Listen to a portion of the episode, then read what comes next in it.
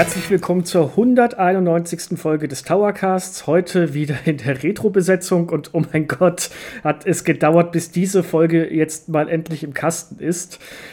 Äh, ja, willkommen zur Terranigma-Folge und mit mir heute wieder dabei, gesund und munter, der Adis. Hallo Adis. Ja, moin. Ja, ohne Halsschmerzen, ohne alles und äh, hochmotiviert, das jetzt über die Bühne zu bringen. Ja, und vor allem hoffentlich ohne technische Probleme. Also ihr könnt euch gar nicht vorstellen, was, das, was diese Folge, auf die wir beide so dermaßen heiß sind die ganze Zeit schon, also hier für einen Rattenschwanz hinter sich zieht. Das ist, kann man echt mit nichts vergleichen. Das ist jetzt mittlerweile Aufnahmeversuch Nummer dreieinhalb. Selbst gerade eben, als wir aufgenommen haben, hat, hat sich mein Laptop verabschiedet und ich sitze jetzt am heimischen PC. Also äh, ah, es ist ein Dilemma und ein Drama. Es, man könnte ja fast sagen, das passt, weil ähm, bei dem Thema, um das es heute geht, hat es ja auch sieben Tage gedauert, mal mindestens, bis, äh, bis äh, man am Ziel war. Insofern ähm, aller guten Dinge sind drei oder vier oder die, wievielte Versuch ist es jetzt. Und ja, wir haben Bock, das Thema heute mit euch zu besprechen. Auf jeden Fall. Und der, das Gute ist, aus der letzten Aufnahme wissen wir schon, es wird heute was Längeres. Das heißt, ihr habt hoffentlich ein bisschen Zeit mitgebracht. Und wie ihr wahrscheinlich auch schon von der letzten Folge wisst, da habe ich ja mit Dennis zusammen eine Notfallfolge gemacht. Da haben wir es ja euch schon erklärt. Heute geht es um das Spiel Terranigma, eines der größten Super, äh, Rollenspiele für Super Nintendo, meiner Meinung nach. Und auch eines der letzten. Ähm, ja, genau. Wir reden über ein Spiel, das 1996 in Europa veröffentlicht wurde und 1995 davor in Japan. Das heißt, wir befinden uns ziemlich weit am Ende des Lebenszyklus der Konsole. Das Nintendo 64 äh, stand schon äh, so gefühlt in den Startlöchern. Und äh, genau in diesem Jahr bringt der Publisher Enix der heute vor allem als Teil von Square Enix bekannt ist, aber zu dem damaligen Zeitpunkt noch ein unabhängiges Unternehmen war.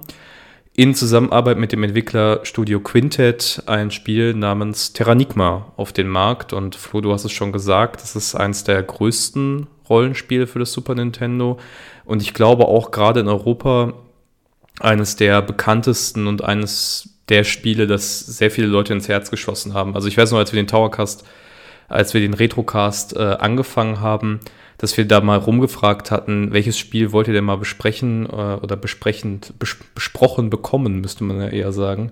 Und da war Terranigma sofort ganz weit oben auf der Liste. Also ich glaube, wir reden hier heute über einen absoluten Fanfavoriten.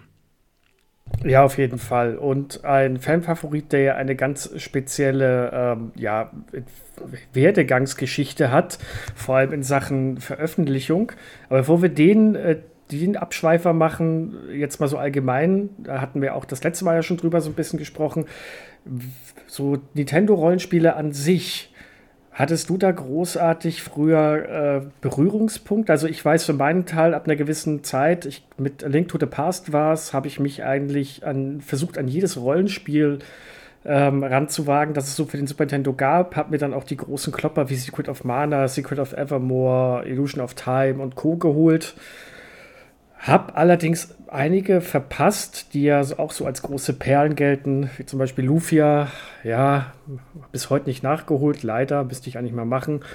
Aber ähm, dahingehend, also Rollenspiele waren für mich dann irgendwann mal das Genre schlechthin. Wie war es denn bei dir? Äh, zum Thema Lufia, das können wir gerne mal nachholen, das muss ich nämlich auch noch machen. Das ist auch noch so ein blinder Fleck. Aber tatsächlich war es so, dass ähm, ich hatte ja schon in der allerersten Folge zu Yoshi's Island gesagt, dass ich ja relativ jung ein Super Nintendo bekommen habe. Und dadurch war auch die Spieleauswahl ziemlich von meinen Eltern vorgegeben. Und Rollenspiele selber habe ich eigentlich erst später so richtig äh, ja, erlebt, selber mitbekommen. Ich weiß aber noch sehr genau, eine Besonderheit der Rollenspiele auf dem Super Nintendo waren ja diese großen, schönen Big Boxen, die es äh, im Karstadt und Kaufhof und äh, wie sie damals alle hießen, immer gab. Und da war halt immer so ein aufwendiger Spieleberater drin und die waren immer ganz toll illustriert. Und ich weiß noch, dass ich ganz oft irgendwie versucht habe, meine Eltern bereitzutreten, mir das mal zu holen. Ähm, es hat aber nie geklappt, weil A, waren die relativ teuer ähm, und B, Äh, ja, ich glaube, diese ganze Aufmachung, ähm, also auch von, von Terranigma jetzt im Speziellen, da steht dann unten drauf die Schöpfungsgeschichte auf dem Super Nintendo und ich glaube, meine Eltern haben da schon sehr schnell realisiert, okay, es ist vielleicht ein bisschen hoch äh, und da bleibt man lieber bei Mario und Donkey Kong. Äh, insofern habe ich ganz viel erst nachgeholt. Ja, diese Spielberater, die gab es ja. Äh, das erste Mal ist mir da richtig mit äh, Secret of Mana erst aufgefallen. Und das war ja irgendwie immer so dieses, ja, wir Europäer sind ja zu dämlich, die Spiele richtig zu spielen, weil ich glaube fast schon, das war, in Japan gab es die nicht mit diesen Beratern, äh, wenn ich mich nicht irre, oder? Weißt du da was? Also ich habe jetzt irgendwie sehr lange keine japanischen Verpackungen oder, oder Spiele, ähm, Rollenspiele mehr gesucht. Ich glaube aber tatsächlich nicht. Also ich glaube auch Chrono Trigger und sowas, die wurden in normalen Boxen ausgeliefert. Ähm, es stimmt schon, die Big Boxen waren, glaube ich, vor allem in Europa ein, ein Ding. Und äh, ja, jetzt kann man sich darüber streiten oder kann man äh, interpretieren, was wollte man uns damit sagen? Hat man uns wirklich für zu blöd gehalten, um das äh, auf eigene Faust zu schaffen? Oder waren es einfach, ja, vielleicht auch, weil Rollenspiele dann vergleichsweise spät nach Europa gekommen sind, war das vielleicht auch so nach Motto, ey, äh, das ist nicht so kulturell äh, verankert. Wenn man überlegt, in Japan war es ja schon mit dem, mit dem Famicom, also mit dem NES und der Dragon Quest 3 ein ganz großes Thema. Vielleicht haben Nintendo und die Publisher, ähm, die da die Spiele veröffentlicht haben, auch einfach deswegen gedacht, geben wir mal eine Dreingabe dabei, äh, kann ja nicht schaden. Jetzt mal, aber jetzt mal Hand aufs Herz. Hättest du ohne den Spielberater oder eine Lösungshilfe das Terranigma geschafft? Das ist jetzt eine sehr gute Frage. Ich glaube ja, es hätte nur länger gedauert. Also bei Terranigma gibt es ähm, so ein paar Sachen, wo man einfach, wo die Wegfindung oder die Wegführung nicht so ganz äh, klar ist dann wo man so ein bisschen sich ausprobieren muss. Und ich glaube, diese Phasen hätten einfach länger gedauert. Man muss sagen, der Spieleberater äh, zu Terranigma ist sehr, sehr ausführlich. Also der ist, äh, sehr, man kann sagen, sehr gut. Also nimmt einem wirklich viel äh, ab. Man kann es vielleicht auch ein bisschen kritisch sehen, aber ich habe das eigentlich als ganz hilfreich empfunden, äh, mit dem zu spielen, ja. Ja, also ich habe ihn als Kind damals definitiv gebraucht und selbst jetzt, also ich hatte ihn jetzt nicht, aber äh, ich habe es mir original auf Modul geholt und habe wirklich zwei, dreimal auch die Lösungshilfe holen müssen, weil ich zwischendrin einfach nicht mehr wusste, wo muss ich jetzt hin, vor allem im allerletzten Viertel des Spiels, aber da kommen wir auf jeden Fall noch drauf zu sprechen. Ähm, ja, jetzt kann man sich die Frage stellen, außer dass es im Forum gewünscht wurde und wir gesagt haben, yay, wir beide mögen das Spiel und haben es äh, gerne gespielt früher, beziehungsweise haben es dann mal irgendwann nachgeholt. Warum sollte man Terranigma noch besonders würdigend besprechen? Das liegt auch mitunter daran, dass dieses Spiel, du hast es vorhin schon erwähnt, in Europa doch eine relativ wichtige Rolle eingenommen hat. Und das hat was mit der ähm, Entwicklungsgeschichte zu tun. Ja, normalerweise war das ja so, wenn man sich die großen äh, Super Nintendo Rollenspiele anschaut, da war der Standard eigentlich, dass die in Japan veröffentlicht wurden, natürlich als Heimatmarkt und in den USA. Das heißt, ganz viele der prägenden Spiele wie äh, Final Fantasy VI, das in den USA als Final Fantasy III veröffentlicht wurde, oder auch Chrono Trigger, ähm, die haben es gar nicht offiziell nach Europa geschafft. Die sind erst über ähm, ja, Importe, dann haben die hier auch einen gewissen Kultstatus erlangt, aber die sind original nie in Europa veröffentlicht worden. In Terranigma oder bei Terranigma ist das interessanterweise genau andersrum. Das ist ein Rollenspiel, das nur in Japan und dem PAL-Region, also Europa und Australien, veröffentlicht wurde. Und da gab es auch sehr viele Theorien zu, woran könnte das liegen. Eine war, dass der, ähm, dass das Thema des Spiels, das ja sehr stark religiöse Motive auch aufgreift, äh, vielleicht zu krit als zu kritisch gesehen wurde für den US-amerikanischen Markt. Das hat sich lange als Erklärung gehalten. Aber nach allem, was wir heute wissen, ist es schlicht und ergreifend so, dass Enix zu dem Zeitpunkt sein Studio oder sein, sein Publisher-Arm in den USA schon eingestellt hatte. Also Enix war da schon auf dem Weg mit Square, eine, mit Squaresoft eine Verbindung einzugehen. Und als Teil dieser Überlegung wurden natürlich Projekte zusammengelegt oder sollten auch zukünftig dann Studios zusammengelegt werden. Und Enix hatte schlicht und ergreifend nach heutigem Kenntnisstand keine Abteilung, die das in den USA hätte bringen können. Ähm, in Europa war es ein bisschen anders. Da war es standardmäßig so, dass Nintendo of Europe oft eingesprungen ist und sich um die Lokalisierung gekümmert hat und insofern ist das wahrscheinlich der Grund, warum wir in Europa Terranigma bekommen haben und äh, die US-Amerikaner nicht. Ich möchte nicht wissen, wie oft die sich in den Hintern gebissen haben. Dafür, dass das Spiel nicht in den USA erschienen ist und im Nachhinein ja doch wirklich einen ziemlichen Kultstatus entwickelt hat. Also ich kann mir gut vorstellen, dass das einigen bei Enix oder dann auch später bei Square Enix ein bisschen sauer aufgestoßen hat. Umso mehr verwunderlich, warum es bis heute kein Remake oder sonst irgendwas gibt. Aber gut, das ist auch ein Thema, was wir später noch behandeln werden. Genauso wie das Thema Lokalisierung. Vor allem die deutsche Lokalisierung, aber da bleiben wir jetzt erstmal weg. Ähm, Terranigma ist Teil einer ja, einer Reihe, der Soulblazer-Reihe, wenn auch nicht so richtig offiziell. Da bist du deutlich firmer als ich drin. Ich habe das jetzt, obwohl wir es jetzt das zweite Mal schon aufnehmen und drüber sprechen, ich habe es schon wieder vergessen. Ähm, erzähl mal ein bisschen was zur Soulblazer-Reihe. Erleuchte mich nochmal nochmal. Ja, also dieser Begriff Soulblazer-Trilogie ist ein inoffizieller Name für eine Reihe von Spielen, die vom ähm, Entwicklerstudio Quintet kommen. Das ist auf der einen Seite Soulblazer, das ist der erste Teil. Äh, der zweite Teil ist Illusion of Time, der in den USA als Illusion of Gaia veröffentlicht wurde. Und eben Terranigma. Und diese Spiele von, von Quintet und auch in dieser Reihe zeichnen sich dadurch aus, oder was sie so besonders macht, ist eben, dass sie ganz stark Motive aufgreifen, die in anderen Spielen nicht so behandelt werden. Es sind ganz stark Spiele, die sich mit religiöser Motivation auseinandersetzen oder mit übergeordneten Themen wie Schöpfung, äh, Sinn des Lebens, äh, was heißt es eigentlich, ein Mensch zu sein, ist in Illusion of Time eine ganz große, große Frage. Und bei Soul Blazer war es, äh, beim Start dieser Trilogie war es beispielsweise klassisch so, dass der Held eine ja, heilige Gestalt ist quasi, die als Retter fungiert. Und davor, damit ist das Studio eigentlich besonders bekannt geworden, haben sie auch ActRaiser gemacht.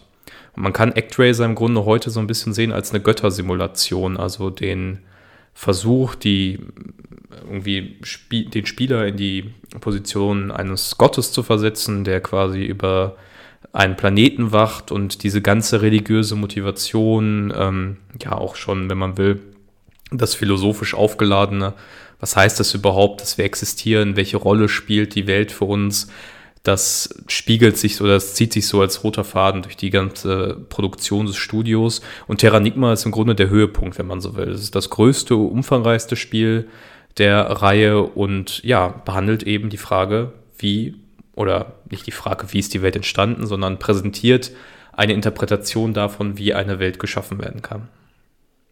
Ja, und was für eine Interpretation. Also, wenn man das von den dreien Spielen so hört, dann ist Terranigma ja auch tatsächlich so der, der quasi der, das, der Klimax von dem Ganzen, die Steigerung.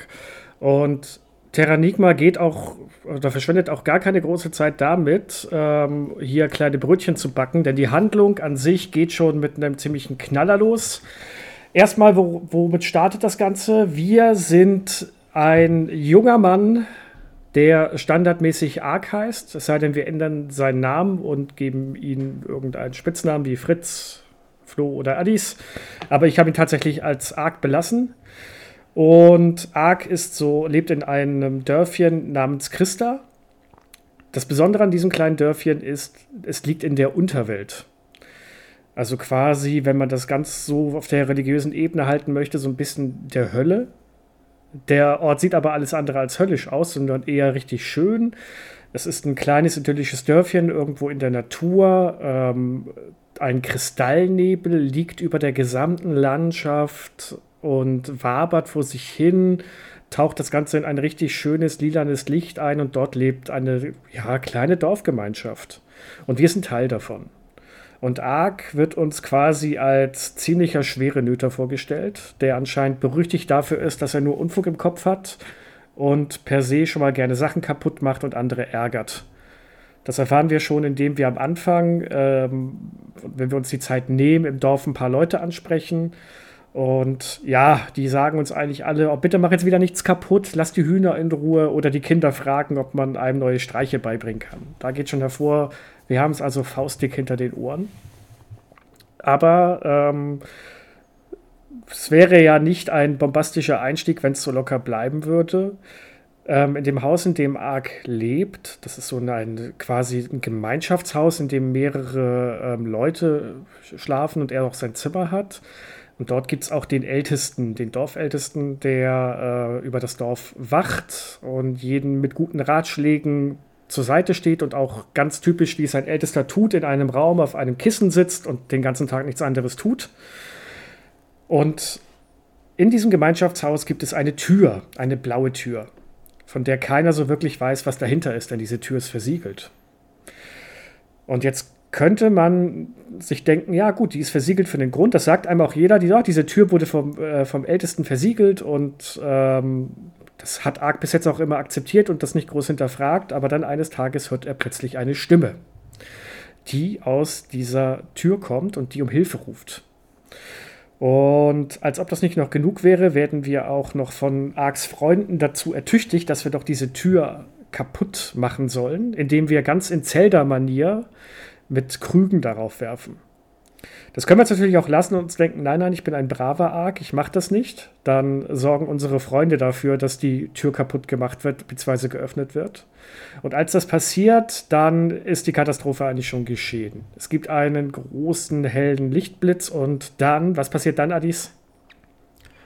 Ja, der große helle Lichtblitz sorgt dafür, dass plötzlich alle im Dorf, außer Ark selber, zu Eis erstarrt sind und aus dieser Truhe, die man geöffnet hat, nachdem man die, nachdem man die Tür äh, geöffnet hat, die blaue, geht man quasi in den Keller und öffnet eine kleine Truhe. Und da springt uns ein Dämon an, wobei anspringen das falsche Wort ist. Es handelt sich nämlich eigentlich um einen, ja, eine recht putzige rosa Gestalt mit kleinen Flügeln, die auf den Namen Fluffy hört. Und Fluffy ist ganz dankbar dafür, dass wir ihn befreit haben. Er sagt, ey, super, war auch ziemlich eng in der Kiste, äh, so sinngemäß. Also zumindest kommt das so flapsig rüber an der Stelle. Und das ist ja super. Und dann merken wir eben, wenn wir wieder nach draußen gehen, die Welt ist nicht mehr die, die sie vorher war. Und der Einzige, der außer uns noch ja, sich bewegen kann und reden kann, ist der Dorfälteste, der zu dem Zeitpunkt wieder zurückkehrt. Es ist nicht ganz klar, wo er zwischenzeitlich war er eben nicht da war, als man versucht hat, diese Tür aufzumachen. Und der Dorfälteste informiert uns darüber, dass wir mit unserer Aktion oder wenn wir ähm, eben zugesehen haben, die anderen mit ihrer Aktion, an der wir uns dann später angeschlossen haben, dass wir mit diesen Taten die Welt zerstört haben. Also die Welt, die klassische Welt, die wir kennen, das ist ja auch eine Besonderheit, das Spiel spielt tatsächlich in der faktischen Welt, also mit Europa, Asien, äh, Afrika, den verschiedenen Kontinenten. Und diese Welt ist untergegangen durch unsere Aktion. Die erste Aufgabe, die wir haben, ist, um unsere Freunde quasi wiederzubeleben und die Welt zu retten, sollen wir in der Unterwelt außerhalb des Dorfes Christa fünf Türme aufsuchen. Fünf Dämonentürme heißen sie, glaube ich, und uns da verschiedenen Herausforderungen stellen, um dadurch die Welt wieder wiederzubeleben oder überhaupt erst entstehen zu lassen. Und jetzt haben wir, man muss uns mal jetzt jetzt wirklich lassen, jetzt haben wir schon zum zweiten Mal vergessen, auf einen Charakter einzugehen, der später unglaublich wichtig wird. Also, das ist genial. Ich habe mir noch gedacht, diesmal denken wir dran und wir erwähnen Arks Freundin. Haben wir wieder knallhart vergessen. Denn Ark hat auch eine Freundin, Melina. Und ähm, das ist eine ganz süße Beziehung, die die beiden miteinander führen. Also, äh, wo Ark anscheinend ansonsten relativ äh, derber Typ ist, der auch mal einen dummen Spruch auf den Lippen hat, ist er ihr gegenüber anscheinend relativ freundlich zuvorkommt. Und ähm, Melina erstarrt auch zu Eis, nachdem Ark die Tür geöffnet hat und die Truhe geöffnet wurde. Und äh, du hattest Fluffy schon erwähnt. Ähm, der per se schon mal der erste äh, Witz schlechthin ist, wenn man so hört, ich bin der mächtige Dämon Fluffy, äh, der sich uns dann auch anschließt und uns auch begleitet von jetzt an und damit als Sidekick mit blöden Sprüchen dienlich ist. Später nimmt er noch mal eine etwas tragende Rolle äh, ein, aber bis dahin wird er dann tatsächlich neben unserem äh, Sidekick auch noch die Rolle und der Menüführung nehmen, denn das macht Terranigma ein bisschen besonders.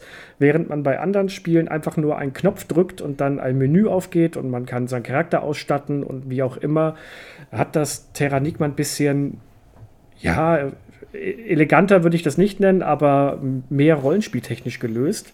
Denn auf Knopfdruck kann Ark die gefundene Truhe öffnen und nicht nur öffnen, er springt dann förmlich in diese Truhe hinein. Und im Inneren der Truhe erwartet ihn dann ein völlig ausgestatteter ähm, Raum, an den mehrere weitere Räume angrenzen. Und das ist quasi unser Inventar. Ja, genau. Und Fluffy dient dann in diesem Raum so ein bisschen als Cursor, kann man sagen. Also den kann man jetzt nicht wie eine Maus frei bewegen, aber dadurch, dass man über das Steuerkreuz Eingaben macht, springt er quasi von Menü zu Menü oder von Raum zu Raum und ja, erlaubt uns dann bestimmte Gegenstände auszuwählen, Waffen auszurüsten, Rüstungen anzulegen. Da sind so ein paar verschiedene Faktoren, die da äh, zusammenspielen. Und das Interessante ist, diese Büchse, wenn ich mich jetzt nicht völlig irre, heißt ja tatsächlich auch im Spiel die Büchse der Pandora. Also auch da greift man wieder die, äh, ja, die, die Mythologie auf, quasi die eine Büchse, die die Welt zerstört hat, ähm, spielt auch hier eine Rolle. Sie ist nämlich der Ort, an dem wir über das Inventar eben uns ausrüsten können.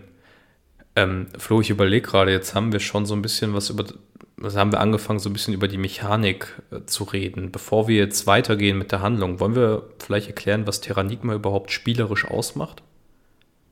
Machen wir, das kann man ja auch super mit dem ersten Turm verknüpfen. Ja. Denn ähm, erstmal, wenn wir jetzt unseren Auftrag haben, verlassen wir Christa und laufen zu diesem ersten Turm. Und damit merken wir schon, okay, Terranigma ist eines dieser Rollenspiele, die eine Oberweltkarte haben, wo wir nicht von ähm, Bildschirm zu Bildschirm laufen, wie bei Secret of Mana zum Beispiel, und an aneinander geketteten Levelbereichen sind, sondern wir können auch noch zusätzlich über eine Weltkarte laufen. Und im Falle von der Unterwelt, in der wir sind, ist das auch noch grafisch mit einem sehr schönen Kniff gemacht. Denn während Ark auf dem Weg zu seinem ersten Turm ist und die Unterwelt durchstreift, bewegt sich der Himmel, also die, der quasi die Decke der Karte wölbt sich, als ob man eine Kugel dreht. Und das wird eigentlich so erklärt, weil wir ja unter der Welt sind, in der Unterwelt, na, sagt der Name ja schon. Und während wir laufen, dreht sich die Welt. Und das wird mit einem sehr schönen Mode 7-Effekt dargestellt, den sie jetzt nur für diesen ersten Teil in der Unterwelt, der nicht sonderlich lang ist, ähm, ja, ja quasi eingebaut haben und muss schon sagen, das ist, sieht ziemlich beeindruckend aus. Man hat auch nicht wirklich so viel zu erkunden in dieser Unterwelt. Ähm, der Weg zum ersten Turm ist relativ offensichtlich und als wir dort ankommen, begegnen wir einen Turmwächter, der uns erstmal äh, finstergrinsermäßig sagt: Hoho, hoho, wenn du hier rein willst, musst du die Prüfung bestehen. Und sobald wir drinnen sind, werden wir quasi an die ersten Spielmechaniken rangeführt. Und Terranigma ist ein, ich würde sagen, Action-Rollenspiel. Das, hat, das ist die Definition, die mir immer am besten gefallen hat. Denn anders als in Final Fantasy, Breath of, the, Breath of Fire oder ähnliches, kämpfen wir nicht rundenweise und suchen uns in aller Ruhe unsere, die Aktion unserer Helden aus, sondern es, wir haben immer nur Ark als Kämpfer und dessen Bewegung steuern wir direkt, wie bei Secret of Mana oder Secret of Evermore zum Beispiel. Das heißt, Ark schlägt zu, Ark kann springen, er kann rennen und er kann auch einige Spezialattacken ausführen. Ja, genau. Also seine Standard-Kampfwaffe ist ein Stab. Den bekommt er auch quasi vom, ich meine, das müsste vom Ältesten sein, oder? Sogar. Oder zumindest, wenn er Christa verlässt, äh, bekommt er diesen Stab in die Hand gedrückt. Und offensichtlich ist Ark ähm, nicht nur irgendwie ein schwere Nöter, der Unsinn macht, sondern wurde auch umfassend im Kampf ausgebildet, denn wie du richtig gesagt hast, er kann so verschiedene Kombinationsangriffe auch ausführen. Also man kann zum Beispiel sprinten und dann angreifen und damit einen besonders starken Schlag nach vorne ausführen. Und diese ganze Bewegungspalette, die steht uns von Anfang an zur Verfügung. Also da passiert im weiteren Spielverlauf auch nichts anderes, außer dass man ein bisschen stärker wird, dadurch, dass die Attribute sich anpassen. Und das ist auch tatsächlich das, was es zu einem Action-Rollenspiel macht, würde ich sagen. Also es gibt Werte, die äh, mit Levelaufstiegen automatisch erhöht werden, sowas wie Stärke und äh, Geschicklichkeit beispielsweise. Und äh, Arcs Angriffsmuster, beziehungsweise die Frage, wie viel Schaden er austeilt, das richtet sich ganz stark nach den Werten der jeweiligen Gegner und seiner eigenen Werte. Also wenn ich eine bessere Waffe ausrüste, dann stelle ich mehr Schaden an. Und das ist tatsächlich auch so, ja, ich glaube, so ein bisschen wie in MMOs heute, auch so dargestellt, dass dann so kleine Zahlen über den Köpfen aufploppen, die einem sagen, du hast jetzt so und so viel Schaden gemacht. Also das kombiniert eigentlich ziemlich äh, par excellence eben Action mit Rollenspiel. Ja, und vor allem Action insofern, dass ähm, in vielen Spielen kann man, diesen Action-Rollenspielen kann man oft, äh, wie bei Zelda Link to the Past zum Beispiel auch, kann man seine Waffe aufladen und das war's. Und du hast das Bewegungsrepertoire schon ähm, ja angeschnitten, aber was der teilweise, was Ark alles kann, das ist eigentlich schon, das ist schon echt geil. Wenn man zum Beispiel mehrmals hintereinander den Standardschlag macht, dann ähm, fängt der quasi wie ein Berserker an, drauf loszuschlagen. Es erinnert so ein bisschen an Chun-Li aus Street Fighter mit ihren äh, Kicks, die sie ganz schnell hintereinander aneinander reiht. Und äh, damit kann man zum Beispiel, wenn man den Gegner richtig erwischt, den wirklich in so einer Art Nein, im MMO hätte man damals, bei WoW hätten wir gesagt Stunlock, mhm. dass der sich nicht mehr wegbewegen kann, aber Dauerschaden kriegt. Zwar wenig, aber nonstop. Oder wenn man Anlauf nimmt, springt und dann die Attack, äh, Attack-Taste drückt, dann schießt Ark fast schon wie so kometenartig aus der Luft auf den Boden und hinterlässt eine kleine Schneise, wo er durch Gegner durch kann. Und das muss das kann und das muss man auch teilweise in den Kämpfen, vor allem in den späteren Kämpfen, aktiv nutzen. Denn manche dieser Attacken sorgen auch dafür, dass man kurzzeitig nicht getroffen werden kann. Also hier kommt schon fast ein bisschen ein Beat'em-up-Komponente mit rein. Ja, es gibt noch ein zweites Element, das das ziemlich deutlich als Rollenspiel auszeichnet. Und jetzt ist, jetzt kommt wieder der Blick hinter die Kulissen. Dieses Element haben wir beim ersten Mal vergessen, ähm, was so ein bisschen darüber aussagt, welchen Stellenwert das hat. Es gibt nämlich im Spiel tatsächlich Magie.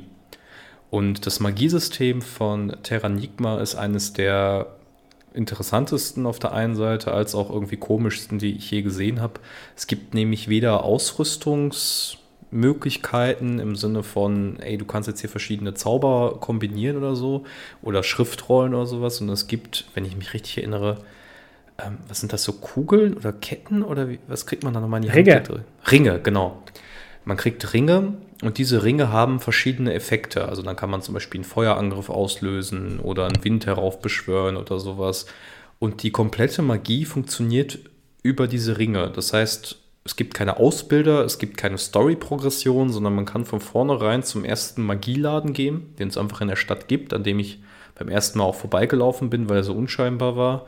Da gehst du rein und da kannst du dich erstmal ausrüsten mit einem Feuerring oder, oder einem Eisring, glaube ich. Ähm, und das war es an Magie. Es gibt hier keine weiteren Zusammenhänge, woher das kommt oder welchen Effekt das hat, sondern du kriegst halt das in die Hand gedrückt, es wird grob erklärt, was das für eine Funktion hat und der Rest liegt bei dir.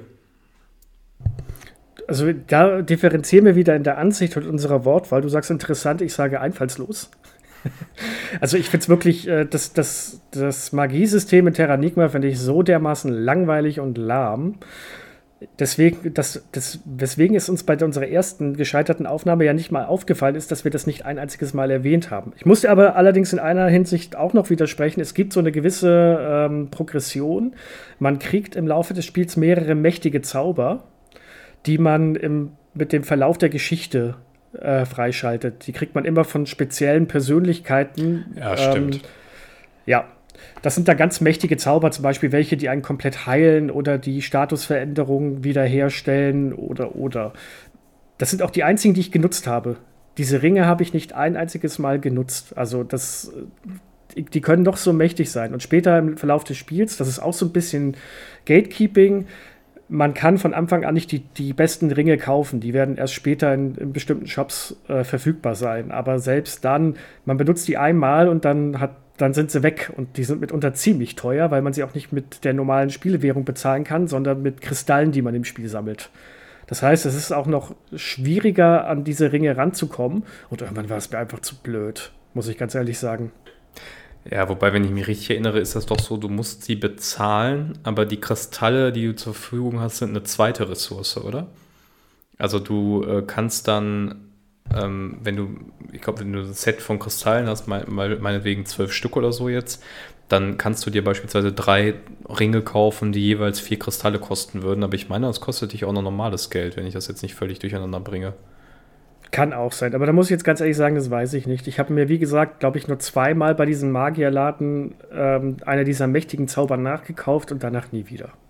Ja, also wie gesagt, ich habe, das stimmt äh, tatsächlich mit den äh, Zaubern, die so ein bisschen hinter bestimmten Ereignissen verborgen sind. Das hatte ich jetzt auch schon wieder fast vergessen. Das zeigt aber letztlich nur äh, tatsächlich, um uns in Schutz zu nehmen, nicht, dass wir da jetzt irgendwie besonders schlecht vorbereitet sind, sondern dass das einfach sehr, sehr abgespackt ist und sehr so unter ferner Liefen auch im Spiel selber läuft. Also es hat keine große Bedeutung, das Magiesystem, würde ich sagen. Und wenn man sich so ein bisschen reinliest, dann scheint das auch in der Community eigentlich der Tenor zu sein. Also wenn man ähm, Terranigma, Zauber oder Magie eingibt in die Suchleiste, um sich so ein bisschen schlau zu machen, da kommen ganz oft Treffer wie, braucht man das? Wofür ist das da? Welche Funktion erfüllt das überhaupt? Also ich glaube, wir sind nicht die Einzigen, die da irgendwie ähm, bisschen, bisschen ratlos daneben stehen. Nee, nee, sind wir auch definitiv nicht die Einzigen. Und der freudsche Versprecher bei dir war gerade auch sehr schön, der dein Inneres ja schon zeigt. Nicht abgespeckt, sondern abgespackt, hast du gesagt. und ja, das ist es. Es ist tatsächlich wirklich kein gutes System. Ja, gut. Ähm, und da bewegt man sich jetzt, also wie gesagt, mit diesen beiden Systemen kämpft man eher mehr mit diesem Action-Kampf-System, mit dem Magiesystem, vielleicht mal, wenn man ganz verzweifelt ist oder wirklich zu viel Geld übrig hat. Und ähm, wenn man genügend Gegner getötet hat, dann steigt man im Level auf, hattest du ja auch schon erwähnt, und dann erhöhen sich die klassischen Attribute, die man kennt. Also die Stärke, die Körperkraft, die Verteidigung und Glück, glaube ich noch. Glück ist auch ein Wert. Genau. Und was ganz nett ist, äh, wenn Ark im Level aufsteigt, dann macht er so eine Siegerpose, die den netten Nebeneffekt hat, dass sie Gegner Schaden zufügt. Das heißt, wenn man sich richtig positioniert und den Gegner Schaden gemacht hat, also den Gegner gekillt hat, im Level aufsteigt und man steht zum Beispiel direkt neben einem anderen Gegner oder in einem anderen Gegner, kann man den mit einem, äh, mit einem Levelaufstieg gleich noch miterledigen. Das ist ein kleiner Grind-Tipp hier ne, für die Zukunft von hier Onkel Flo. ja, aber auf jeden Fall, das ist so viel zur Spielemechanik. Ja, genau, also zu den Kämpfen erstmal. Ne? Ein zweiter sehr wichtiger Teil der Mechanik ist tatsächlich, dass es Dungeons gibt. Das wird hier im Grunde auch durch die Türme schon sehr deutlich gemacht und diese Dungeons sind, haben mich sehr, sehr stark an die klassische Zelda-Formel erinnert. Das heißt, man wird in irgendeinen Raum äh, gelassen und dann ist es so, dass man entweder durch das Lösen von kleineren Rätselketten oder durch das Finden bestimmter Items tatsächlich sich den Weg frei machen muss. Also ich im, im, ähm, in den, bei den Türmen selber ist es beispielsweise so, dass man, ich meine, am letzten von denen gar nicht in den Turm gelangen kann, wenn man nicht einen bestimmten Ausrüstungsgegenstand mit sich führt. Und dieser Ausrüstungsgegenstand, der wird einem erst von Melina, die nicht nur Arks Freundin ist, sondern auch Schneiderin zufälligerweise angefertigt. Und das sind so diese kleinen Rätsel- und äh, Quest-Item-Ketten, die eigentlich sehr Zelda-ähnlich funktionieren und die die Progression im Spiel immer hinter bestimmte Gegenstände oder bestimmte Routen packen. Ähm, das heißt, man hat da einen ganz starken Anteil von äh, Zelda, für, zumindest nach meinem Empfinden von heute, wenn man sich das so anguckt, mit drin, wenn man sich Terranigma heute nochmal anguckt. Ja, das wird vor allem später ziemlich offensichtlich, jetzt in den Türmen nicht. Da ist das erste Mal tatsächlich, dass man diesen, diese Weste von Melina schneidern lassen muss.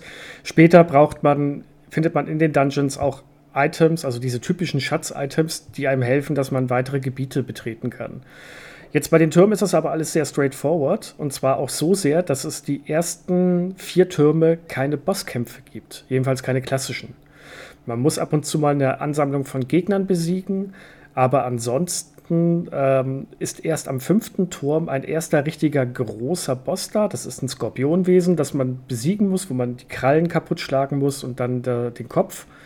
Sehr einfach. Ähm, dient eigentlich auch quasi nochmal dazu, so ein bisschen die Kampfmechaniken zu lernen. Auch das Blocken, das haben wir gar nicht erwähnt gehabt. Man kann zum Beispiel Arkan Geschüsse abblocken, indem er ähm, den mit seinem Speer ein Schild um, äh, vor sich äh, ja quasi erstellt. Auch ganz praktisch. Und wenn man einen Turm so hinter sich gebracht hat, dann kommt man zum wirklich großen Highlight in grafischer Qualität der damaligen Zeit. Denn wenn man es geschafft hat und die einzelnen Türme öffnet, dann offenbart sich einem etwas ganz Besonderes.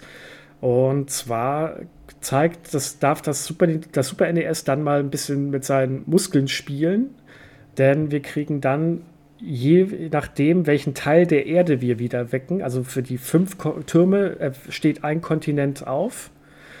Und von diesem Kontinent sehen wir dann immer ein Landschaftsbild, das eingescannt wurde und dann äh, quasi in. Früher hat man das Wort fotorealistisch benutzt. Wenn man das heute sieht, denkt man sich, ja, okay, was damals nicht alles fotorealistisch war. Ähm, aber ich saß dann damals wirklich davon und habe gedacht, boah, geil. Ich hab, weiß sogar noch, ich habe sogar meine Mutter an den, äh, an den Fernseher rangeholt und gesagt, guck dir das mal an. Das ist doch toll. Und hat sie gesagt, oh ja, toll. Also ich glaube, das hat sie gesagt, weil, weil ich das gesagt habe und sie wollte, dass ich Ruhe gebe. Aber es sah schon echt schön aus und das ist, das hat man so in dem Spiel nicht wieder. Im Allgemeinen verwenden kriegt die Unterwelt wirklich einige sehr schöne äh, Elemente und Grafiken ab, die sich im Spiel so nicht mehr so richtig wiederholen.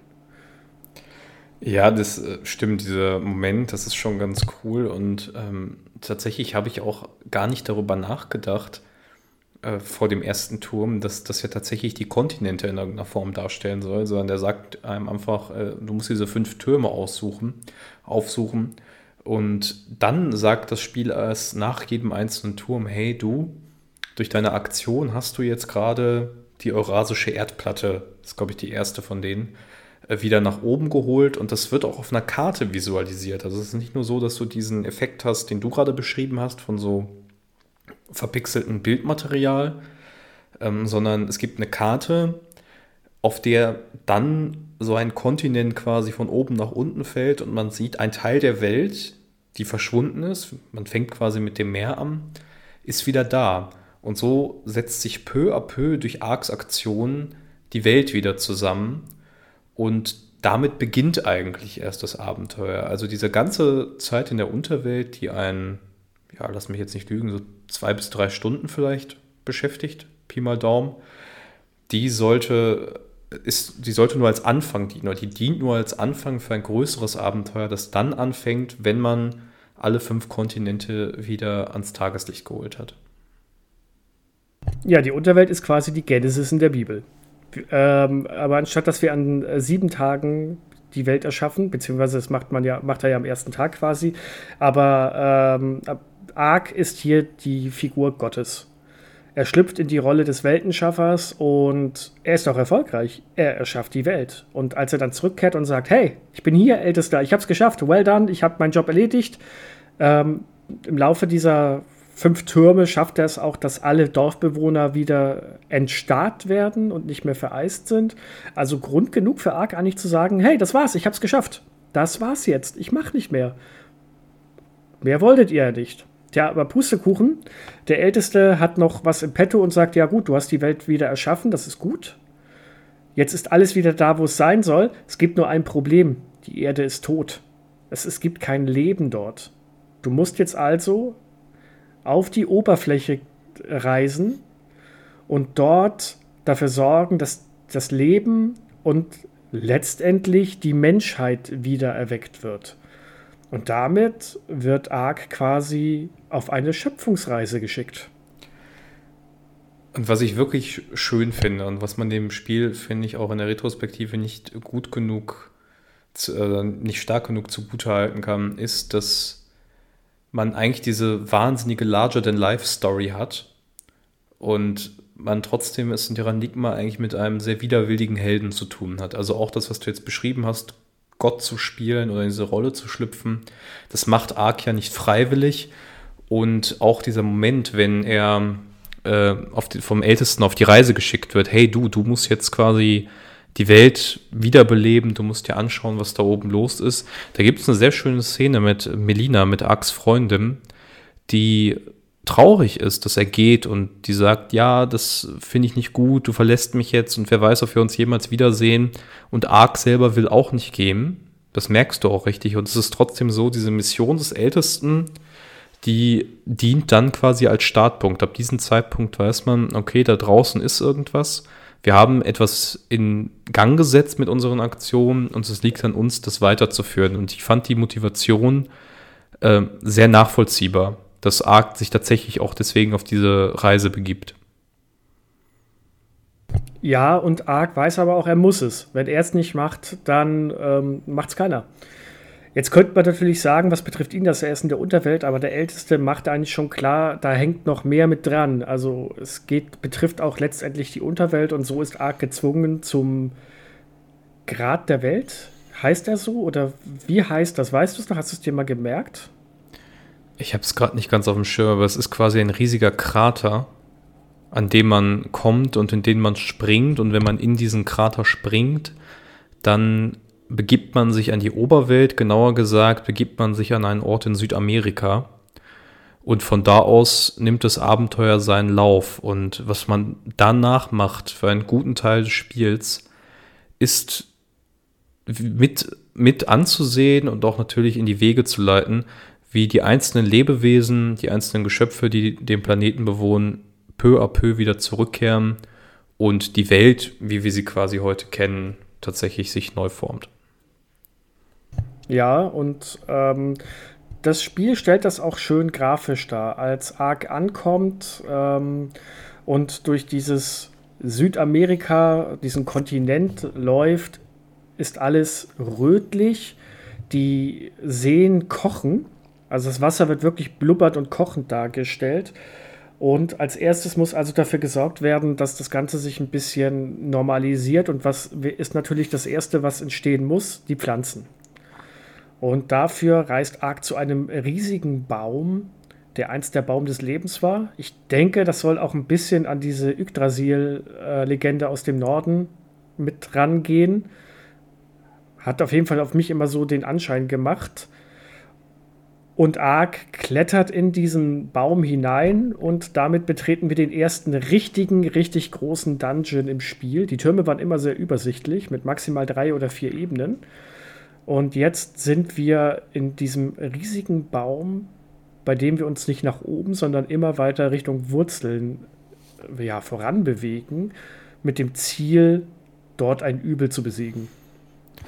Ja, und hier schlägt tatsächlich das erste Mal dieser Zelda-Aspekt auch voll durch, weil der Baum ist in verschiedene Ebenen unterteilt und diese Ebenen sind nur teilweise für uns zugänglich. Also wir können zwar von vornherein theoretisch überall hingehen, aber wenn wir versuchen, durch das Wasser zu gehen, beziehungsweise durch das Wasser zu schwimmen natürlich, äh, da werden wir zurückgeschleudert, beziehungsweise Ark sagt auch, ey, ich kann da nicht rein, ich kann nicht schwimmen. Und die Lösung für dieses Problem besteht dann darin, ein spezielles Blütenblatt zu finden im Verlauf des Levels. Darauf weist ihn eine kleine Pflanze hin, die offensichtlich von einem Geist bewohnt wird in irgendeiner Form. Äh, hier, da drüben sind ein paar Freunde von mir, die haben große Blätter, vielleicht kannst du damit ja schwimmen. Und dieses Blütenblatt öffnet dann den relevanten Teil des Dungeons für uns, weil es uns erlaubt, uns dem Endboss zu stellen. Und das ist so eine Formel, die sich in Terranigma immer wieder wiederholt. Also egal, wo man hinkommt, im Verlauf der Haupthandlung gibt es irgendein Artefakt, irgendeine Komponente, die gelöst werden muss, um die Handlung voranzutreiben. Und ich weiß nicht, wie es dir geht, aber ich finde, das ist ein wahnsinnig motivierendes System. Wenn man irgendwo reingeworfen wird und man weiß, ich kann da hinkommen, aber ich muss irgendeine Komponente finden, die mich dahin bringt. Das hat das Spiel über weite Teile echt immer wieder für mich getragen, ähm, weil dieser Entdeckerdrang dadurch sehr stark ausfällt. Ja, es ist quasi das angenehme Metroidvania. Ich sehe von Anfang an, ich komme irgendwo hin, aber jetzt gerade nicht. Ich weiß aber, hier werde ich irgendwo fündig werden. Und das sind in dem Fall von dem Baum ja nicht nur die Flossen, sondern auch noch eine weitere Pflanze, die uns hilft, dass wir dann tauchen können.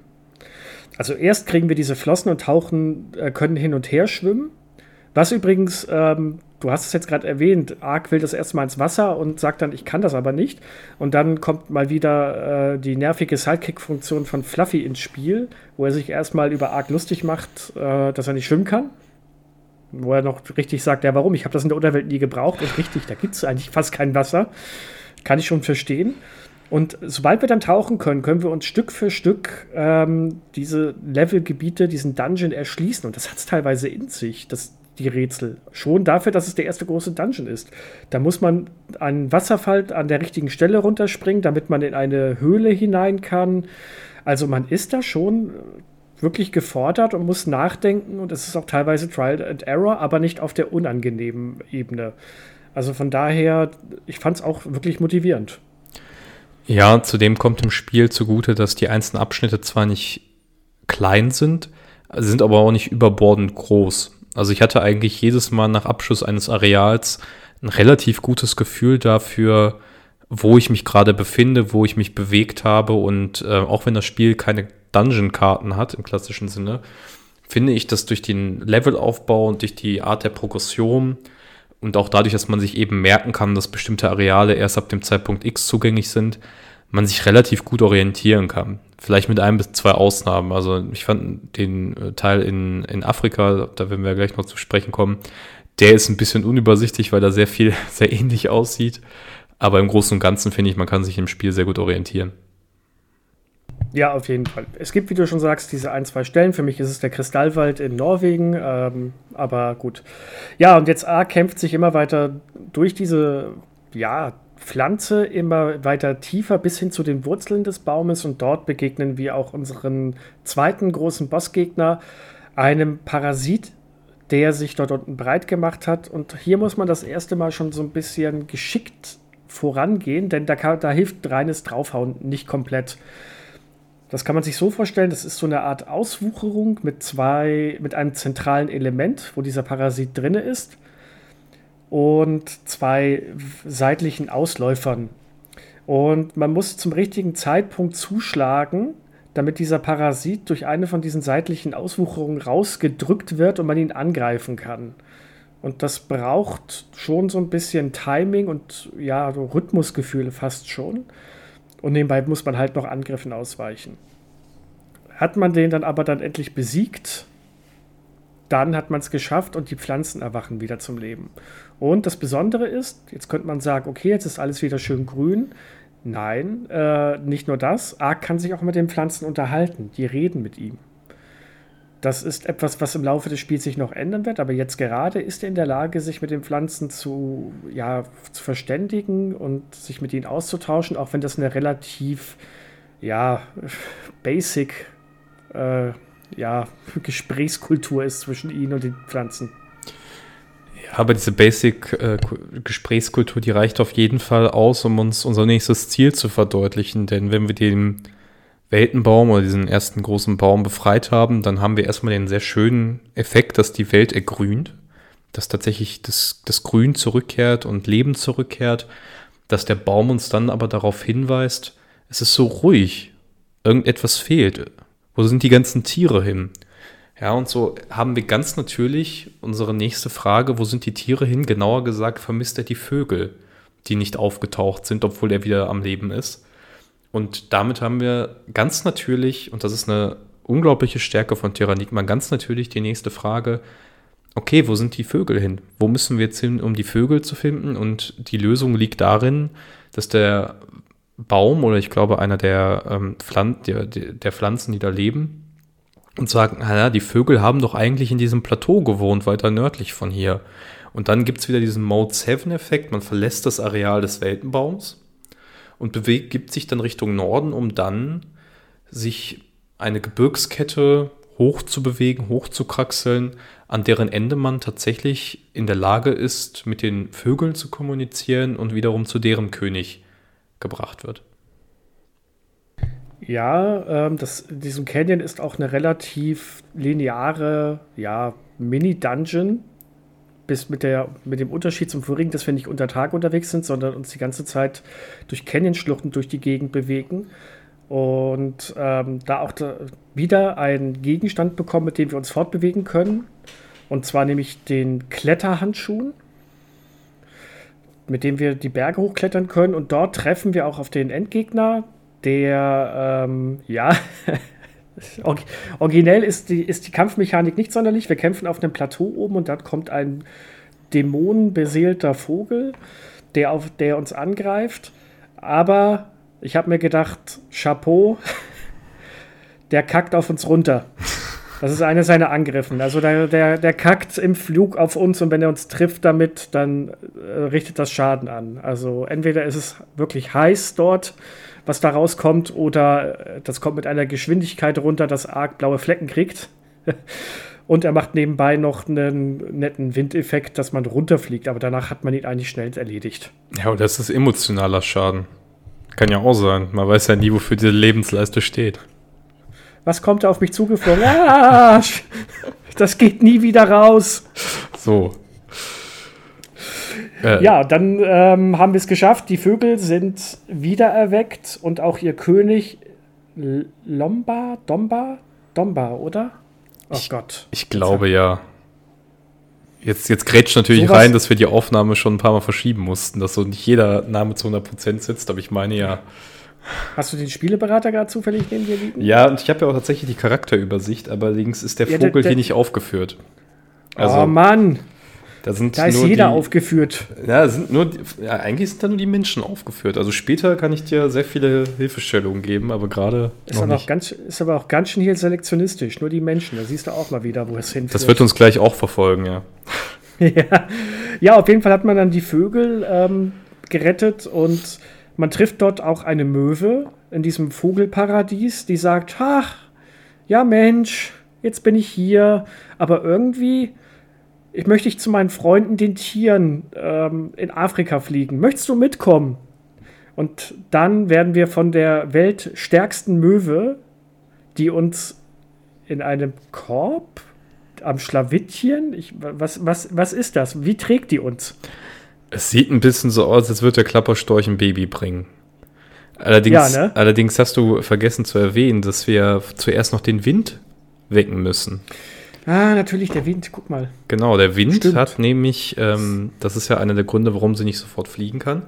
Der Wind hat sich quasi zur Ruhe gelegt, weil die Vögel die nicht mehr gebraucht haben.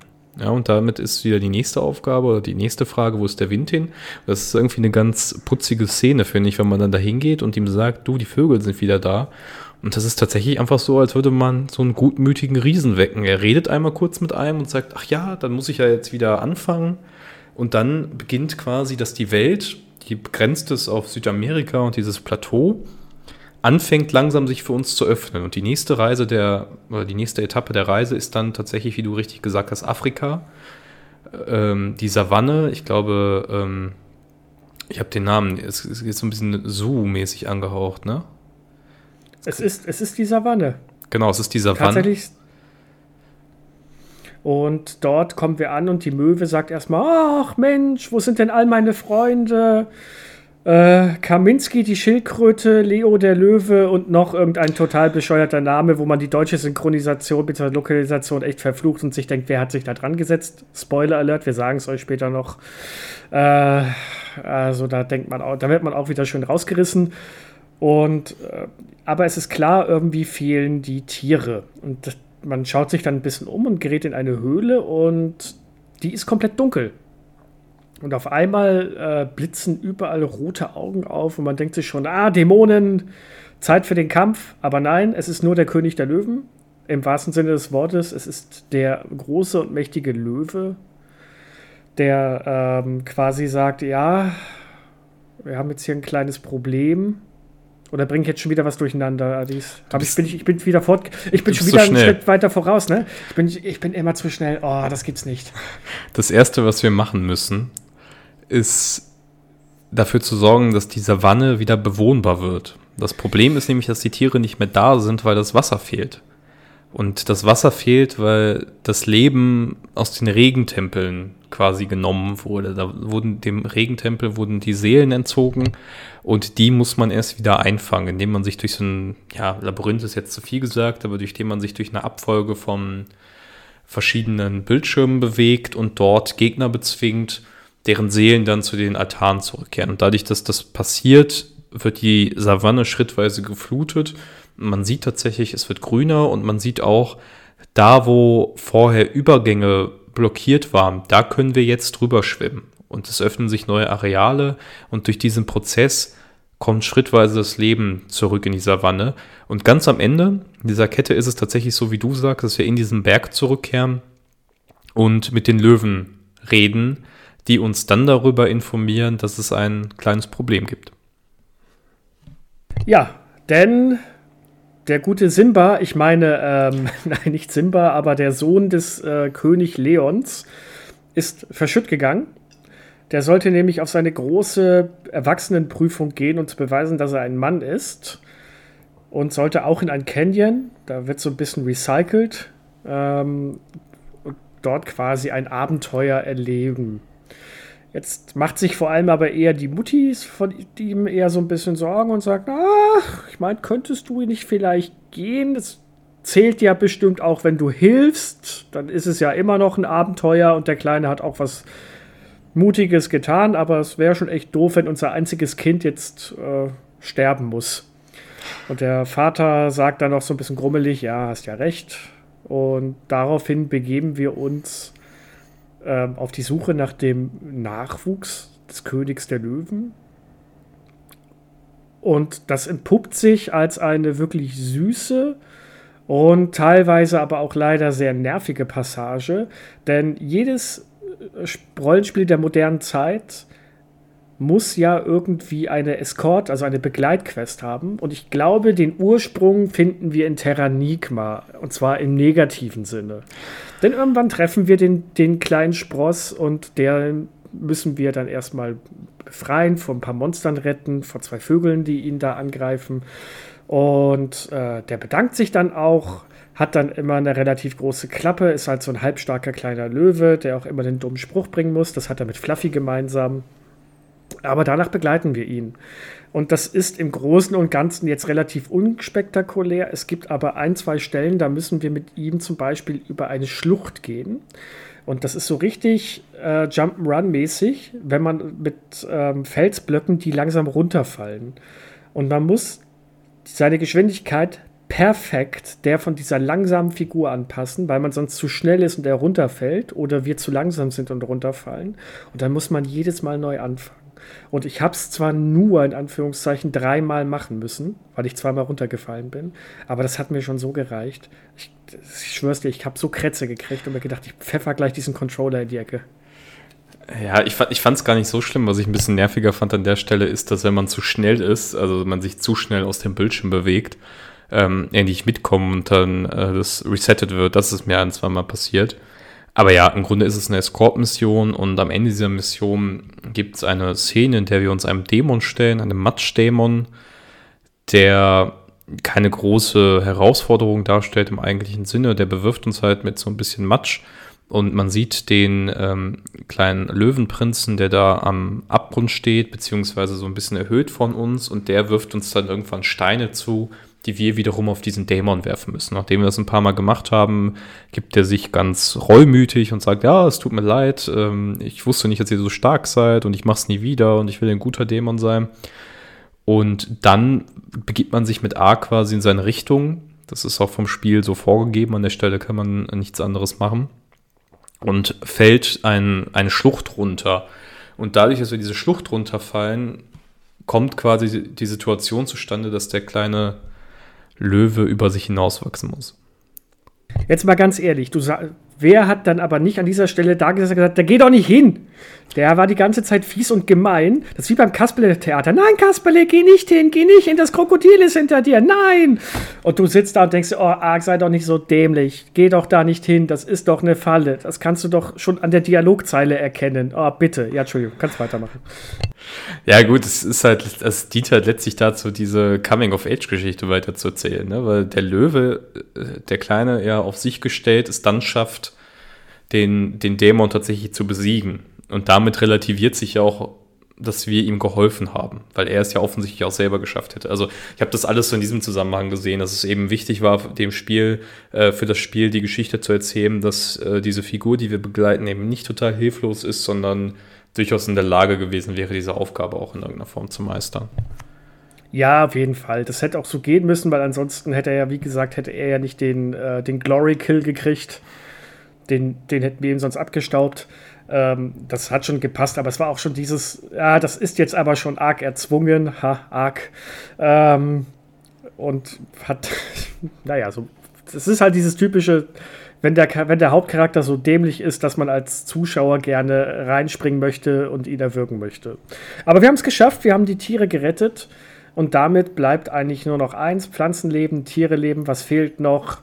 Natürlich die Übel, alle, die Wurzel alles Übels, der Mensch. Und dafür machen wir uns auf den Weg von Afrika über, ähm, ja, Indien ist es dann teilweise, bis nach Asien und dann begeben wir uns nach Tibet. Also in die Gegend von Tibet, in die verschneiten Berge.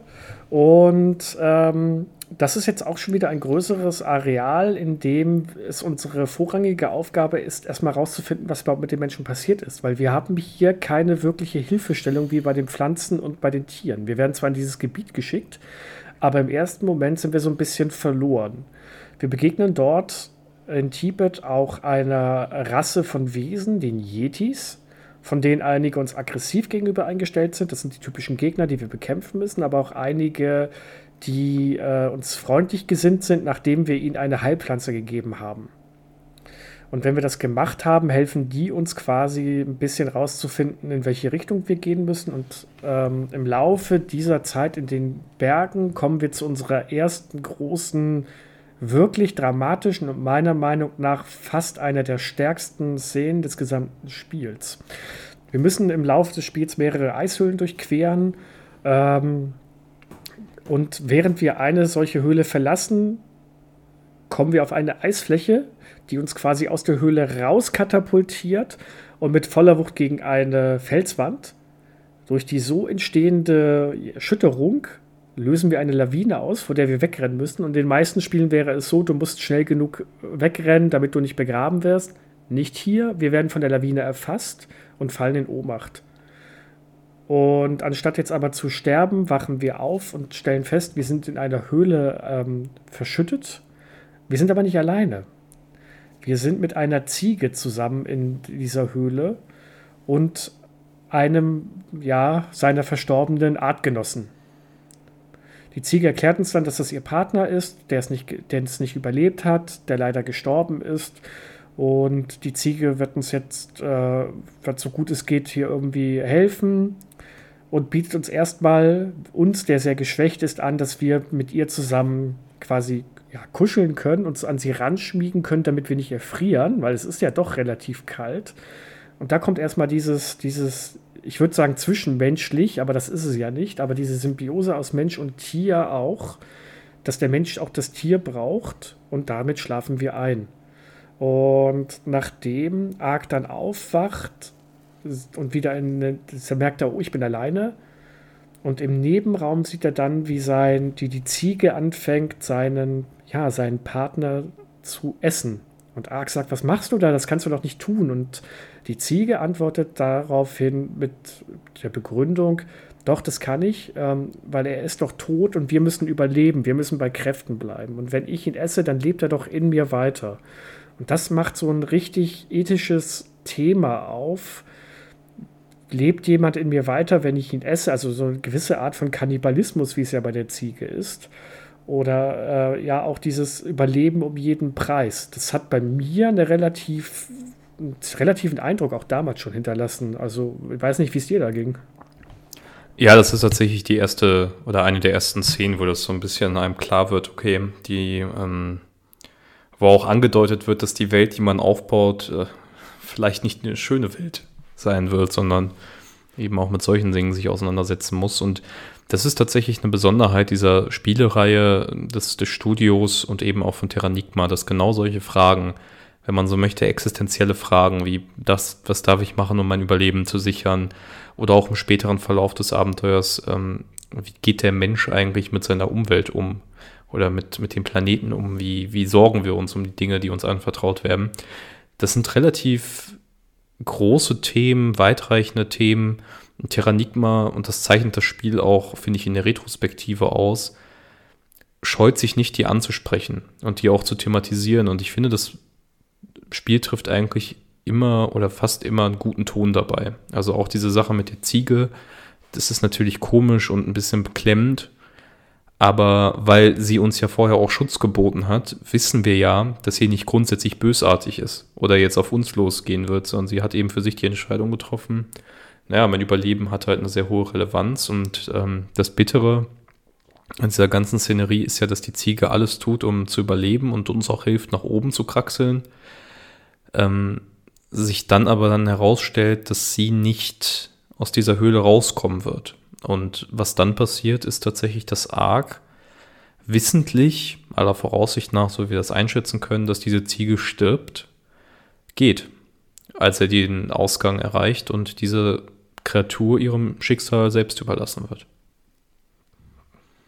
Ja, und das lässt, das ist schon für ein Super Nintendo-Spiel, finde ich, ein vergleichsweise ja, düsterer Ton. Kann mich an wenig Spiele erinnern, oder eigentlich, wenn ich mal ganz ehrlich bin, kann ich mich aktiv an kein Spiel erinnern, das so eine Thematik anschlägt. Ähm, ja, und dann kommt Ark raus und stellt sich kurze Zeit darauf hin, dem nächsten großen Endgegner, einem sogenannten Morph-Dämon, das ist ein Endgegner, der sich in verschiedene ja, Gegnerarten, die wir bis jetzt bekämpft haben, verwandelt, der verschiedene Muster aufweist. Manchmal müssen wir Geschoss, Geschossen ausweichen, dann müssen wir ähm, äh, Steine, die nach uns geworfen werden, wieder auffangen und zurückwerfen. Und dann halt auch die übliche standardmäßige Weich den Attacken aus und greif an. Und nachdem dieser Morph-Dämon besiegt wurde, stellt sich heraus, der war dafür verantwortlich, dass die Menschen nicht, sich nicht entwickeln konnten, beziehungsweise wieder auferstehen konnten. Und das ist jetzt gegeben. Der ist nicht mehr da. Und damit erwacht die Menschheit zu einem neuen Leben. A kriegt davon erstmal nicht viel mit, denn er fällt in Ohnmacht und wacht dann in einem Kloster auf. Also die Menschheit hat sich dann anscheinend in Rekordschnelle entwickelt, beziehungsweise ich denke mal, sie ist einfach aufgetaucht und war schon entwickelt. Und in diesem Kloster erfahren wir von dem Vorsteher, dessen Namen mir jetzt gerade partout nicht einfallen will. Zwinker, Zwinker, Adis. Der ist tatsächlich auch nicht im Spieleberater, muss ich dazu leider sagen. Sag mal, sag mal, warum ist denn da keiner drinne? Ich weiß es nicht. Aber es ist der Vorsteher dieses Klosters. Das kann ich dir okay, sagen. Okay, danke.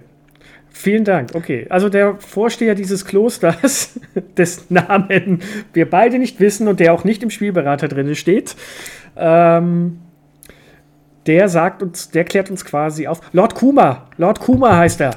Genau. Ja, das wusstest du natürlich. Ich wollte dich nur testen. Ja, ja. Lord Kuma, genau.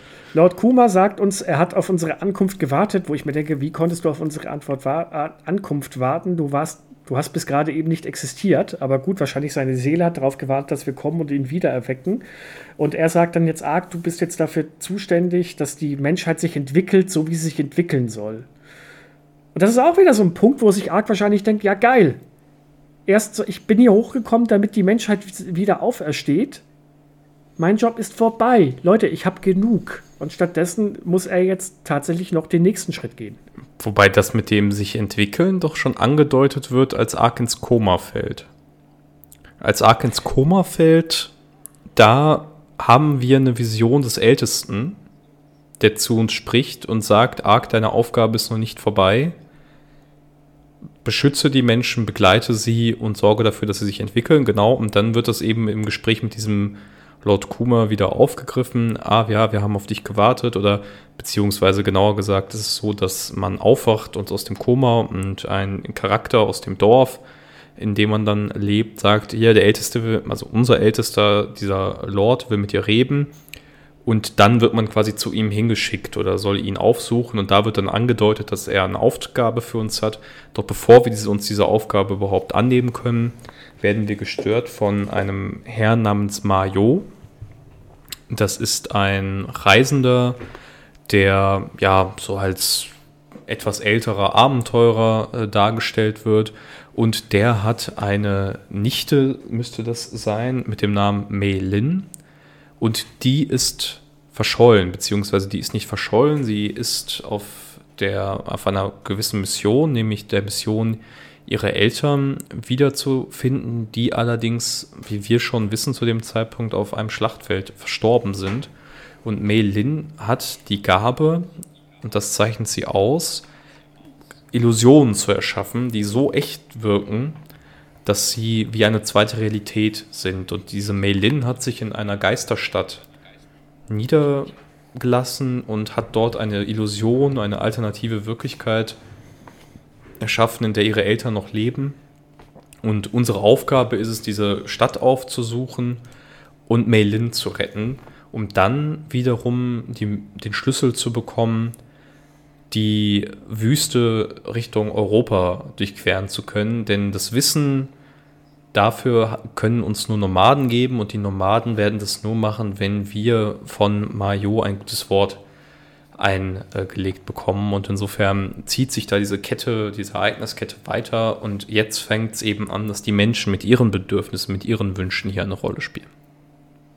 Ja, ähm, vielleicht noch ganz kurz in dieser Wüstenstadt mit diesen Illusionen von Mailin. Das würde ich jetzt mal gerne wissen, damit das letzte Mal auch nicht drüber gesprochen. Wie fandest du die eigentlich? Ich fand die mega anstrengend, diese Stadt, weil zur Erklärung, man bewegt sich durch diese Stadt und muss mehrmals ähm, verschiedene Passagen abklappern und ähm, auch relativ, finde ich, äh, umständlich an Gegenstände rankommen, damit man vor Geistern geschützt ist. Bis man, und bis man Maylin findet, vergeht erstmal einige Zeit. Und währenddessen kämpft man sich durch wirklich Zombie-Horden. Also die Bewohner sind alles lebende Tote. Und die haben es teilweise in sich, diese Gegner. Also die machen ordentlich Schaden, oh, explodieren teilweise, wenn man nicht schnell genug zuschlägt. Und das war so der Zeitpunkt, wo ich das erste Mal im Spiel mehrmals das Zeitliche gesegnet habe und nochmal neu anfangen musste. Vor allem, weil man ja auch wirklich sehr schwer an Heilgegenstände kommt. Ja, das Spiel macht seine Stelle nicht deutlich, aber es gibt verschiedene Items, die einem das Leben da erleichtern. Da gibt es ja zum einen diesen Lichtspeer, den man relativ früh finden kann an der Kiste und der erlaubt es einem, die Zombies schneller zu besiegen, weil man ihnen eben mehr Schaden zufügen kann. Und es gibt im Kloster, in dem man wieder aufwacht, eine Mönchskutte als Rüstung. Diese Mönchskutte hat eben einen speziellen Effekt, nämlich, dass man beispielsweise vor Verwirrung und solchen Sachen äh, geschützt ist. Also wenn man diese Items hat, äh, hat, hat geht es.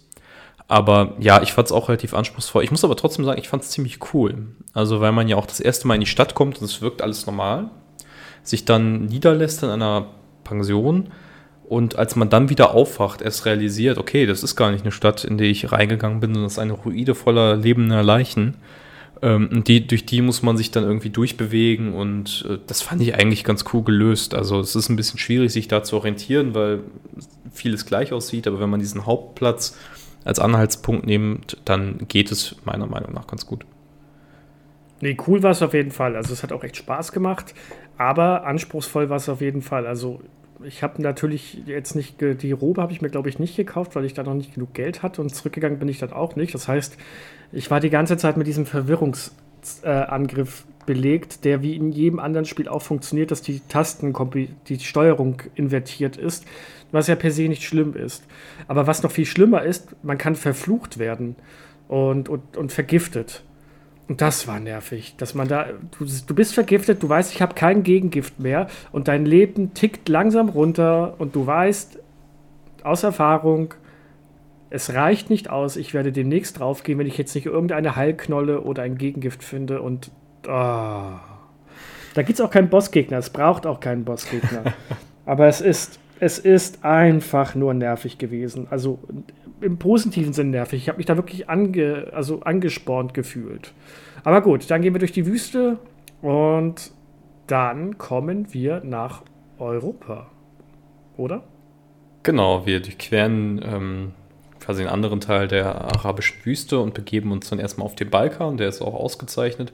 Und vom Balkan aus geht es dann zunächst an ein Schloss, das ganz offensichtlich ähm, ja, Frankreich, an Frankreich angelehnt ist, ein Ort. Und in diesem Ort haben wir dann die Möglichkeit, ähm, eine Prinzessin kennenzulernen. Das wird auch im Dorf kundgetan. Hey, hier ist äh, eine schöne Prinzessin, die äh, soll verheiratet werden. Die hat nur eine Eigenheit an sich, beziehungsweise einen Effekt, der noch relativ wichtig wird im Verlauf der Haupthandlung.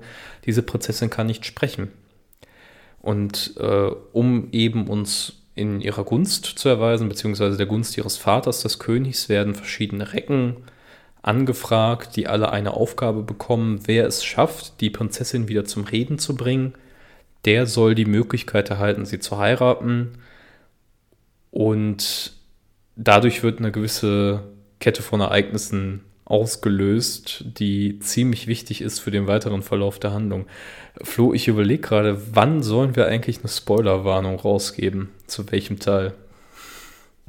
Ich würde sagen, dann, wenn es an den zweiten Tibet-Teil geht, also wenn wir wieder nach Tibet zurückkehren, bis dahin muss, halten wir uns noch vage. Okay.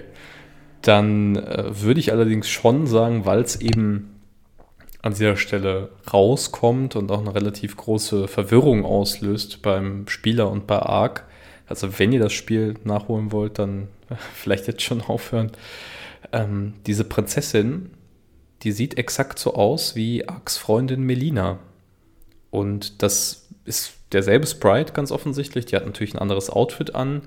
Und Ark sagt es auch, hey, ich kenne dich doch. Warum, warum bist du denn jetzt hier? Und ähm, dieser Moment der Verwirrung führt dazu, dass er sagt, okay, ich will diese Aufgabe jetzt annehmen und dafür müssen wir uns zunächst nach Norwegen begeben, weil wir in Norwegen einen Gegenstand finden, ähm, beziehungsweise ein, Artefakt finden, mit dem wir Melinas Taubheit, nee, nee, wie nennt man das? Stummheit?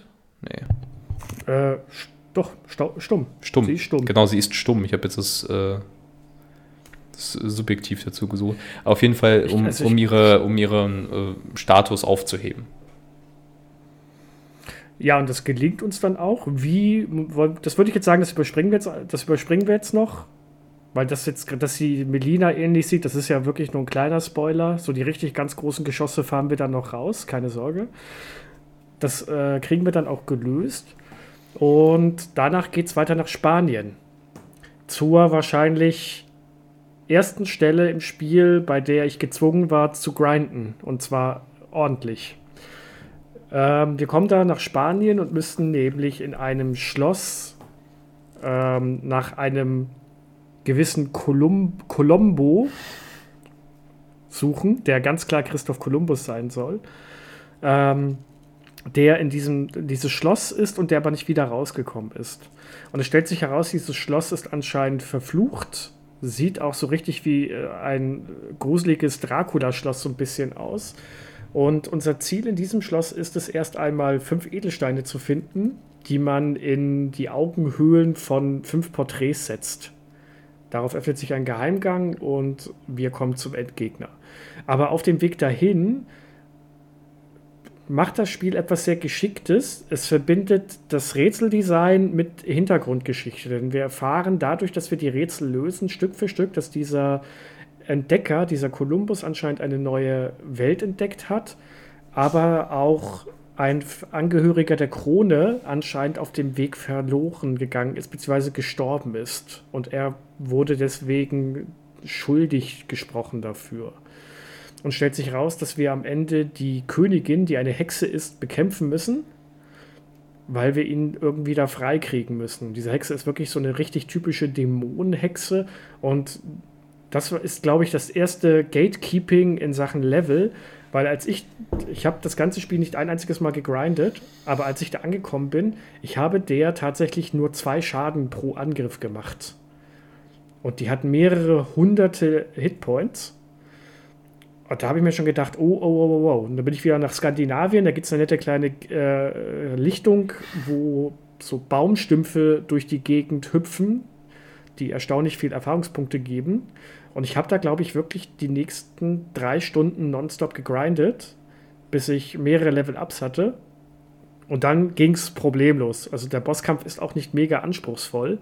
Man muss ein bisschen Angriffen ausweichen und zum richtigen Zeitpunkt zuschlagen, aber wenn man das äh, jetzt quasi so macht wie ich am Anfang und so unterlevelt dahin geht, das ist fast unmöglich. Ja, das ist so, ähm, also wir haben das Spiel jetzt schon sehr viel gelobt und wir werden es auch weiterhin loben, weil ich äh, auch nach wie vor sagen würde, es ist ein wirklich sehr fantastisches und einzigartiges Spiel. Allerdings hat so ein paar Design- Macken und eine davon ist, dass der Schwierigkeitsgrad irgendwie, wie sagt der Engländer, all over the place ist. Es gibt weite Teile des Spiels, durch die kommt man problemlos durch.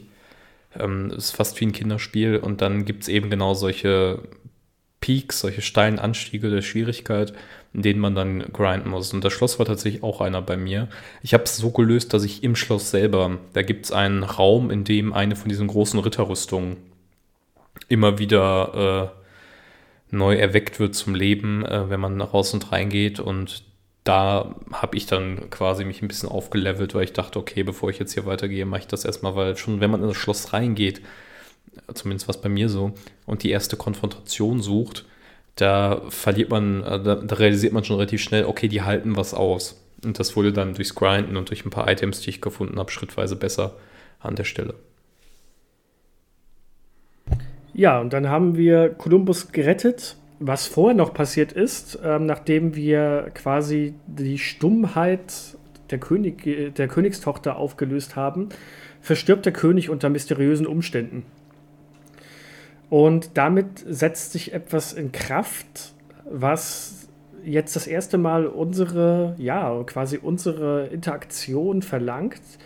Denn die Bewohner von diesem Städtchen an, an dem Schloss, das nennt sich Loire, also das schön französisch, ähm, entschließen sich, eigentlich wollen wir kein König mehr. Wir wollen jetzt die Sachen mal selbst in die Hand nehmen. Und da gibt es zwei Figuren, ähm, Jean und Louis.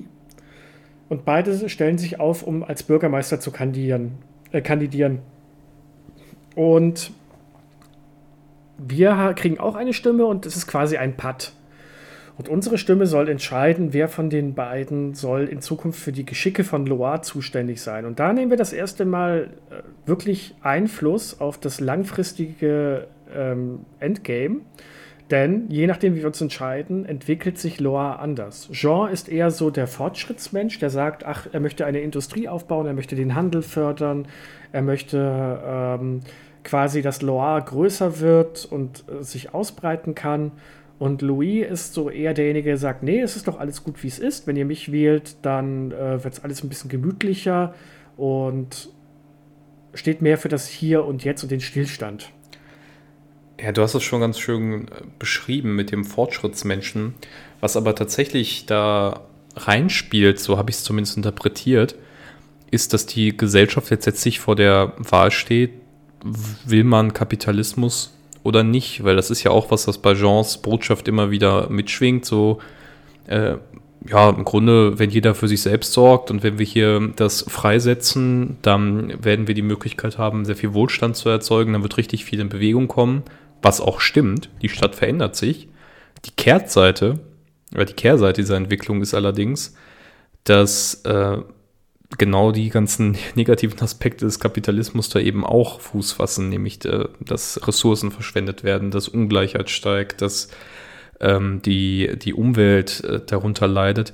Und es gibt ein sehr schönes Interview mit dem Entwicklerteam, ähm, das können wir vielleicht auf ntower.de noch als Zusatzinfo für diejenigen, die es interessiert, in die Kommentarspalte setzen. Da beschreiben sie auch, dass das immer ihr Anliegen war. Sie wollten nie etwas rein positiv oder rein negativ darstellen, sondern sie wollten zeigen, alles, was wir tun, hat Konsequenzen, positive wie negative. Und auch das eigentlich Positive, die Entwicklung dieser Gesellschaft, dieser Stadt, dieser, dieses kleinen Dorfes zu einer modernen Industriestadt, die geht eben mit Kosten einher die an dieser Stelle auch schon so ein bisschen angedeutet werden. Ja, und das zieht sich jetzt wie ein roter Faden durch das Spiel, denn jetzt, nachdem wir Columbo dann noch befreit haben, geht es in die neue Welt. Und nach einer relativ kurzen Zeit kriegen wir auch das unser erstes Gefährt, ein eigenes Schiff. Und von jetzt an steht uns die Welt offen. Und aus dieser geradlinigen, wir gehen von einem Punkt zum anderen und werden vom Spiel geleitet, entwickelt sich ein Mini-Open World, in der wir natürlich den Hauptstrang folgen können, gleichzeitig aber auch in den Städten so kleine Nebenquests kriegen. Die werden nicht in irgendeinem Questlog oder in einem Tagebuch festgehalten. Das macht das Spiel nicht. Aber wenn wir mit Leuten sprechen, dann lernen wir immer wieder bestimmte Persönlichkeiten kennen. Zum Beispiel äh, das Gegen den Gegenpart von Thomas Edison, der im englischen Original Eddie heißt und im Deutschen heißt er, jetzt muss ich gerade mal gucken, hab ich mir, haben wir uns das aufgeschrieben? Nee, habe ich mir jetzt leider nicht aufgeschrieben. Ähm, also im Englischen wird das richtig deutlich. Da sind sie so ein bisschen an die reale Vorbilder ran ähm, angelehnt. Im Deutschen hat man die Namen wieder so verfremdet, dass das einem nicht so richtig klar wird. Aber wir lernen diese Persönlichkeiten kennen und indem wir ihnen helfen, sorgen wir dafür, dass die Menschheit sich weiterentwickelt. So sind wir zum Beispiel mit dafür verantwortlich, dass sich das Telefon entwickelt, dass elektrischer Strom entstehen kann oder dass sich plötzlich Tourismus bildet. Wir kriegen irgendwann im Laufe des Spiels später eine Kamera in die Hand gedrückt und ähm, sollen dann Fotos von verschiedenen Städten machen und die in den anderen äh, Gebieten der Welt verteilen, damit die Leute wissen, wie es da aussieht. Wodurch sich dann plötzlich der Reiseverkehr verändert und Touristen in anderen Städten auftauchen. Und das führt letztendlich dazu, dass die Städte sich auch verändern. Die werden groß. Die kriegen weitere Stadtviertel richtig. Ja. Ja, und vor allem merkst du einfach, dass wir in der Zeit, in der Epoche immer weiter voranschreiten. Also von äh, so einem eher offensichtlich antiken äh, Kloster in, in Tibet über das mittelalterliche Europa bis hin zu dem Zeitpunkt, wenn wir nach Amerika übersetzen, ähm, dass wir eine in sich sich entwickelnde Industriegesellschaft sehen, bis dann das Finale eigentlich, wenn man so will, äh, Neo-Tokio was in Japan angesiedelt ist, was einfach eine moderne Metropole ist. Was auch sehr gut zu erkennen ist, dass das ähm, eigentlich ja fast schon mit den Mitteln des Super Nintendo ein 1 zu 1 Nachbau äh, des modernen Tokio sein soll. Also man sieht einfach, und das macht das Spiel auch aus, diese Entwicklung der Menschheitsgeschichte, der Weltgeschichte, wie wir sie kennen, wird hier eben nachgezeichnet durch unser Handeln. Und das wird auch nie so wahnsinnig auf so einer Management-Ebene groß aufgezogen oder da wird nie gesagt, äh, hier, wenn du das machst, dann kriegst du diese und diese Ressourcen, sondern es sind eher vielleicht nicht subtile Entscheidungen, aber eben Entscheidungen, die wir treffen können, äh, Questketten, die wir annehmen können, die dann genau diese Entwicklung auslösen oder eben nicht. Ja, neben dieser Entwicklungsgeschichte folgen wir natürlich noch dem Hauptplot, der uns irgendwann so weit führt, dass wir einem, von einem Mann erfahren namens Beruga. Und an dieser Stelle würde ich sagen, machen wir einen kleinen Schlenker, reden nochmal über die anderen äh, Themen, also zum Beispiel Technik und dergleichen oder die Charaktere so an sich. Weil alles, was jetzt danach kommt, ist heftiges Spoilermaterial. Wer sich also tatsächlich sagt, ich möchte das Spiel nochmal spielen, der sollte dann jetzt nach dem Technikteil aufhören. Wir behandeln dann nochmal Letz-, das letzte Viertel gesondert. Aber kommen wir mal erstmal, bevor wir uns an die Technik ähm, wagen, zu einem Thema, das habe ich ganz groß bei mir notiert hier. Warum sind die Charaktere teilweise alle so total unlikable? Also, es ist wirklich so, Ark war mir drei Viertel vom Spiel höchst unsympathisch.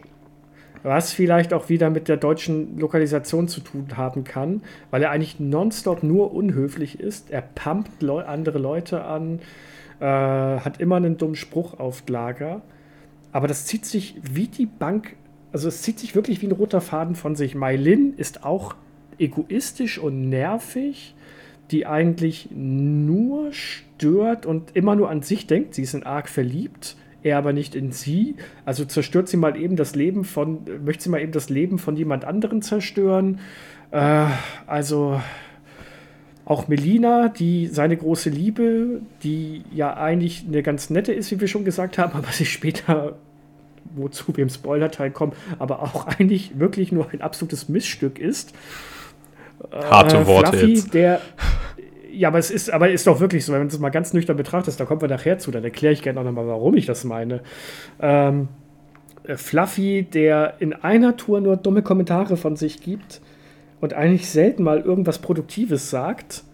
Also, hat dich das auch so sehr genervt wie mich oder ging das jetzt wirklich nur mir so? Puh, er macht jetzt irgendwie ein großes Fass auf. Also ich, ähm, ich glaube, was da halt hintersteht, ist, dass das Spiel den Anspruch hat, die Menschheit abzubilden und ähm, ja auch mit sowas wie einer klassischen Heldengeschichte eigentlich wenig anfangen kann, auch wenn das durch diese ganze Struktur nicht so rüberkommt. Aber ähm, im Grunde habe ich das so verstanden, dass letztlich diese ganzen Figuren ja egoistische Motive haben. Also Melina hast jetzt schon beschrieben, die äh, sich auch am Anfang einfach den Tod ihrer Eltern nicht eingestehen kann. Dann gibt es noch Roy und Fuda, das sind die, ähm, das sind so Charaktere, die ähm, als Begleitcharaktere von anderen wichtige Funktionen spielen, die an der Stelle noch mit reinkommen und ihre Motive haben. Also ich hatte, ich habe mir das einfach für mich immer so zurechtgelegt, okay, das soll eine Welt möglichst realistisch nachstellen, in der es eben keine Helden gibt, keine äh, Likables oder so, sondern in der vor allem jeder erstmal an sich denkt und seine eigenen Probleme hat. Ähm, und so habe ich das ein bisschen abgetan. Ich meine, bei Ark gebe ich dir recht, da gibt es ein paar Szenen, die ein bisschen unangenehm sind, auch wenn er da in, ähm, in der Stadt, in der sich Melin versteckt, muss er irgendwann mal Melins Hund finden, um sie dann wiederum zu finden. Und als er ihn findet, da sitzt er gerade auf dem, auf einem Grab, offensichtlich betrauert er irgendjemanden. Und ähm, dann sagt er, ah ja, du dummer Köter, ich habe dich endlich gefunden, jetzt komm mit. Und du hast auch keine Option, das zu ändern oder so. Jetzt ist einfach von sich aus der Stelle irgendwie sehr unsympathisch. Also das stimmt schon. An manchen Stellen wirkt so, so sehr aufgesetzt. Ja, und vor allem, also gut, das ist jetzt aber wieder die Lokalisation, dass sie den Hund Deppi genannt haben. Darüber können wir vielleicht auch mal ganz kurz ein paar Worte verlieren. Die Lokalisation ist teilweise wirklich zum Fremdschämen und grauenhaft. Ja, dat, sag, mir bitte, sag mir bitte nicht, du widersprichst mir. Nö, aber also ist ja trotzdem lustig, wenn man das so klar formuliert. es ist, also es ist wirklich so. Ähm, die Lokalisation wurde damals ähm, von dem Herausgeber des deutschen Club Nintendo Magazins gemacht. Der hat auch schon einige ähm, Lokalisationen hin, äh, verbrochen. Ich sage tatsächlich verbrochen, weil die alle so in dem Stil sind. Zum Beispiel auch bei Secret of Mana, der Klassiker, wenn man den Goblins das erste Mal begegnet und es wird davon gesprochen, die Goblins sagen, ah, wir müssen aufhören, die Lindenstraße geht gleich los. Das ist so dieser Humor, wo man sich damals schon gedacht hat, das ist nicht witzig. Und da war ich ein kleines Kind. Und heute sitzt du da und denkst dir, und dafür hat der Mann Geld bekommen. Ja, das äh, war der Herr Mäuse, ne? Claude Mäuse, der da immer ja. seinen, ja, seinen genau. eigenen Stempel äh, aufgedrückt hat. Ja. Inklusive seinem Hollerö, was mehrmals vorkommt. Und wenn du in dieser Rio de Janeiro Stadt mit einem Jungen sprichst, das ist ich weiß, es soll unsere Welt darstellen und es soll alles ein bisschen realistischer sein. Aber wenn dann dieser Junge in Rio, dieser, in Rio de Janeiro steht und, sag, und Ark sagt zu ihm, ich bin FC Bayern-Fan. Oh. Ich meine, das Einzige, was das Ganze wieder hervorhebt, ist, dass der Junge dann sagt, dass er St. Pauli-Fan ist. Das rettet das Ganze so ein bisschen, dann wenigstens noch. Aber selbst das, das ist halt so, wirklich mussten wir diesen Witz jetzt auf Teufel komm raus noch irgendwie reinbringen und dann eben auch Arks wirklich wirklich miese Art, die, glaube ich, durch diese Lokalisation nur noch schlimmer gemacht wird. Ich möchte dieses Spiel eigentlich wirklich gern mal, würde es gerne mal auf Englisch spielen, damit ich mal sehe, was haben die sich wirklich dabei gedacht. Ja, dazu kommt noch, dass tatsächlich einige Sachen einfach in der deutschen Übersetzung fehlen. Also das ist ja, glaube ich, das, was noch ein bisschen ärgerlicher fast ist, als der schlechte Humor ist, dass ähm, zum Beispiel dieser Zeitraum für, äh, für die Zeit, wie lange fällt Ark eigentlich ins Koma, nachdem er den Dämon besiegt hat, der wird im Englischen, soweit ich das nachvollziehen, äh, nachvollziehen konnte, angegeben, mit knapp drei Jahren. Ähm, und im Deutschen wird das einfach übergangen. Also da fehlen einem tatsächlich Informationen, die in der englischen Sprachausgabe enthalten sind.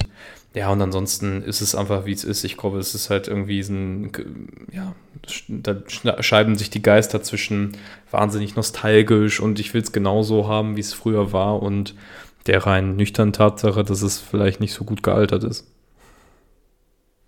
Ja, ja. Was dafür gut gealtert ist, ist der Grafikstil. Absolut. Der ist wirklich sehr gut, der ist sehr gut gealtert. Wir haben ja vorhin schon diese, ähm, diese Bilder, die in der Unterwelt eingeblendet werden, die damals super aussahen und auch heute immer noch wirklich schön sind. Über die Grafik muss man, glaube ich, gar nicht so viel sagen. Die war, man merkt, das Super Nintendo war äh, gerade schon auf, äh, auf seinem Abstieg und man konnte, die haben alles rausgeholt, was ging. Und ähm, die Bewegungen sehen gut aus, die Effekte sehen toll aus, die Bossgegner kommen, vor allem die späteren, mit einigen Lichteffekten daher, die wirklich, ja, für die damalige Zeit schon richtig bombastisch waren. Also das war eigentlich durch die Bank hinweg einfach ein schönes Spiel. Absolut. Und es ist vor allem groß. Also wirklich, es hat ja wirklich epische Ausmaße, wenn du diese ganze Welt bereist und Was dem Spiel wirklich zugute kommt, ist, dass es unsere Welt ist. Und ein wesentliches Problem oder eine Frage, die sich Spiele ja stellen müssen, ist, wie orientiert der Spieler sich in der Welt? Wie gehe ich von A nach B? Das haben sie hier natürlich einfach wunderbar gelöst, weil wir unsere Welt kennen. Wir wissen, wie der Globus aussieht, wir wissen, wo die Kontinente sind, was uns da grob erwartet. Und insofern ist es ein in technischer Hinsicht, audiovisueller Hinsicht echt ein beeindruckendes Spiel und vor allem der Soundtrack, Flo, der ist ja wirklich Zucker. Also, das, ich würde dem heute eine 10 von 10 geben. Ich hätte ihm auch damals eine 10 von 10 gegeben, wenn ich es direkt in der Zeit hätte spielen können. Und ich würde fast sagen, ich glaube, Terranigma ist für mich einer der Kandidaten vielleicht insgesamt für den besten Super Nintendo Soundtrack, weil es da so viele tolle, abwechslungsreiche Stücke gibt. Das ist wirklich extrem beeindruckend. Ja, definitiv. Schon allein das allererste Lied, das wir in Christa hören, das ist so schön. Äh, da gibt es ja auch diverse Orchesterversionen, kann man auf YouTube mal suchen, da findet man die. Oh, Copyright Strike Incoming. ähm, aber ähm, da gibt es wirklich schöne Versionen davon und aber auch allein die Spielmusik, die ist so wunderschön. Du hast es schon gesagt, das ist wirklich. Kannst, das könnte man sich heute auf, ein, auf die, bei Spotify reinladen und sich anhören und es wäre immer noch genauso schön wie damals. Ich weiß nicht, ob ich da jetzt vielleicht zu nostalgisch verklärt bin, aber das ist echt toll. Nein, das, abs absolut. Bin ich ganz bei dir. Ja, da haben die, Komp da haben die Komponisten eine super Arbeit äh, geleistet. Gut, ja, gut, ja, gut, gut. Dann würde ich sagen, kommen wir jetzt mal in Richtung ähm, Spoiler-Teil. Falls ihr jetzt sagt, ja. Ich wollte gerade fragen, sollen wir noch kurz darüber reden, wie man das Spiel nachholen kann, bevor wir dann. Genau, falls ihr das Spiel unbedingt noch nachholen wollt und euch denkt, boah, jetzt gehe ich in die Nintendo Switch Online App und hol's mir dort, nein. falls ihr euch denkt, oh, da hole ich das Remake auf Steam oder sonst irgendwo und spielt's da, nein. Aus welchen Gründen auch immer, Terranigma hat niemals ein Remake, ein Remaster oder sonst irgendwas gekriegt. Und sollte Square Enix diesen Podcast hören, natürlich hört Square Enix diesen Podcast, äh, dann sei jetzt schon gesagt, Leute, warum kommt da nicht mal endlich ein, ein gutes Remaster oder ein macht, ja, ein Remaster reicht eigentlich schon. Es muss kein Remake sein. Bringt das Spiel in, in schöner Grafik, vielleicht mit einem, neuen, mit einem aufgemotzten Soundtrack, der noch ein bisschen epischer ist auf die, auf die Switch. Ihr macht damit ein Heidengeld. Wenn ihr spielen wollt, dann seid ihr leider auf das Originalmodul ähm, angewiesen. Das ist Gott sei Dank gar nicht so teuer. Ich habe für mein reines Modul jetzt gerade mal 38 Euro bei eBay gezahlt. Du hast dir die Big Box mit Spieleberater geholt, da hast du wahrscheinlich ein bisschen mehr da gelassen, oder? Da habe ich ein bisschen mehr da gelassen. Einzelheiten äh, filmen wir jetzt hier an dieser Stelle nicht aus. Das ist dann irgendwann an anderer Stelle. Nee, aber es ist tatsächlich leider so, dass das Spiel nur mit ähm, Original-Hardware nachgeholt werden kann. Ähm, was schade ist, weil es eben die Hürde sehr hoch macht. Ich glaube, ja, die, das ist eine berechtigte Frage. Warum wird das Spiel nicht mal neu aufgelegt? Ich habe zwei Theorien, die ich jetzt nicht überprüfen kann. Das eine könnte sein, dass die rechte Lage schwierig ist. Weil äh, nach meinem Verständnis ist es ja so, dass eigentlich der Entwickler derjenige ist, der das Recht am, am intellektuellen Eigentum hat. Also in diesem Fall wäre das Quintet das Studio Quintet ist aber aus unerklärlichen Gründen irgendwann verschwunden. Es gab eine Seite, die man im Netz aufrufen konnte, die war, glaube ich, bis 2002, wurde die noch ab und zu aktualisiert. Die ist aber seit mehreren Jahren nicht mehr abrufbar. Und die Leute, die in den Projekten involviert waren, sind auch nicht auffindbar. Das heißt, die haben sich entweder aus der Branche zurückgezogen oder haben was völlig anderes gemacht. Das ist ähm, einfach nicht nachvollziehbar, wo diese Leute sind. Und ich könnte mir vorstellen, dass das die rechte Frage sehr kompliziert macht, das nochmal neu aufzulegen. Was gegen diese Theorie spricht, ist, dass ActRaiser eine Neuauflage bekommen hat, vor nicht allzu langer Zeit. Ähm, die zweite Sache, und ich glaube, das ist der wahrscheinlichere Punkt, ist aber schlicht und ergreifend, dass dadurch, dass das Spiel nur in Japan und Europa erschienen ist, die Lobby nicht so stark ist. Und man weiß natürlich, in, in Sachen Meinungsführerschaft ist die US-Community natürlich sehr wichtig, weil die auch einen direkten Draht zu den großen äh, englischen Ablegern äh, der jeweiligen Studios haben. Und dadurch, dass das Spiel außerhalb von Europa nicht veröffentlicht wurde und in den USA insbesondere nicht veröffentlicht wurde, könnte ich mir gut vorstellen, dass einfach ganz große Angst besteht, dass dieses Spiel floppen könnte, wenn es auf den Markt kommt. Ja, ich glaube, das wird es auch sein. Aber vielleicht bei der nächsten Nintendo Direct Shadow Drop Terranigma. Weißt du, was ich mir wirklich wünschen würde? Das ist ganz weit oben in meiner Wunschliste mittlerweile. Ich hätte gern ein 2D HD Remake von Terranigma. Also das. Boah, das wär's. Das, ich, weil ich finde das Style und auch das mit dem Mode 7, das ist so toll, wie es ist. Das möchte ich gar nicht in einem Remake haben. Aber so schön im Octopath Traveler-Stil auf einer modernen Konsole. Oh, Zucker. Das, das wäre es tatsächlich. Also hier, Square Enix, ihr habt es gehört. Ähm, das es wäre was, was ihr weiterverfolgen solltet. Unbedingt, unbedingt ausprobieren. Ähm, gut, dann verabschieden wir uns jetzt von all denjenigen, die sagen, die entweder sagen, okay, ich will mich nicht spoilen lassen, ich will das Spiel tatsächlich noch spielen, und diejenigen sagen, ich kann den beiden nicht mehr zuhören, das geht jetzt schon eine Stunde 40 Minuten so. Ah, ich habe keinen Bock mehr. Übrigens, danke, falls ihr bis hierhin noch durchgehalten habt. ähm, dann kommen wir jetzt zum Spoiler-Teil.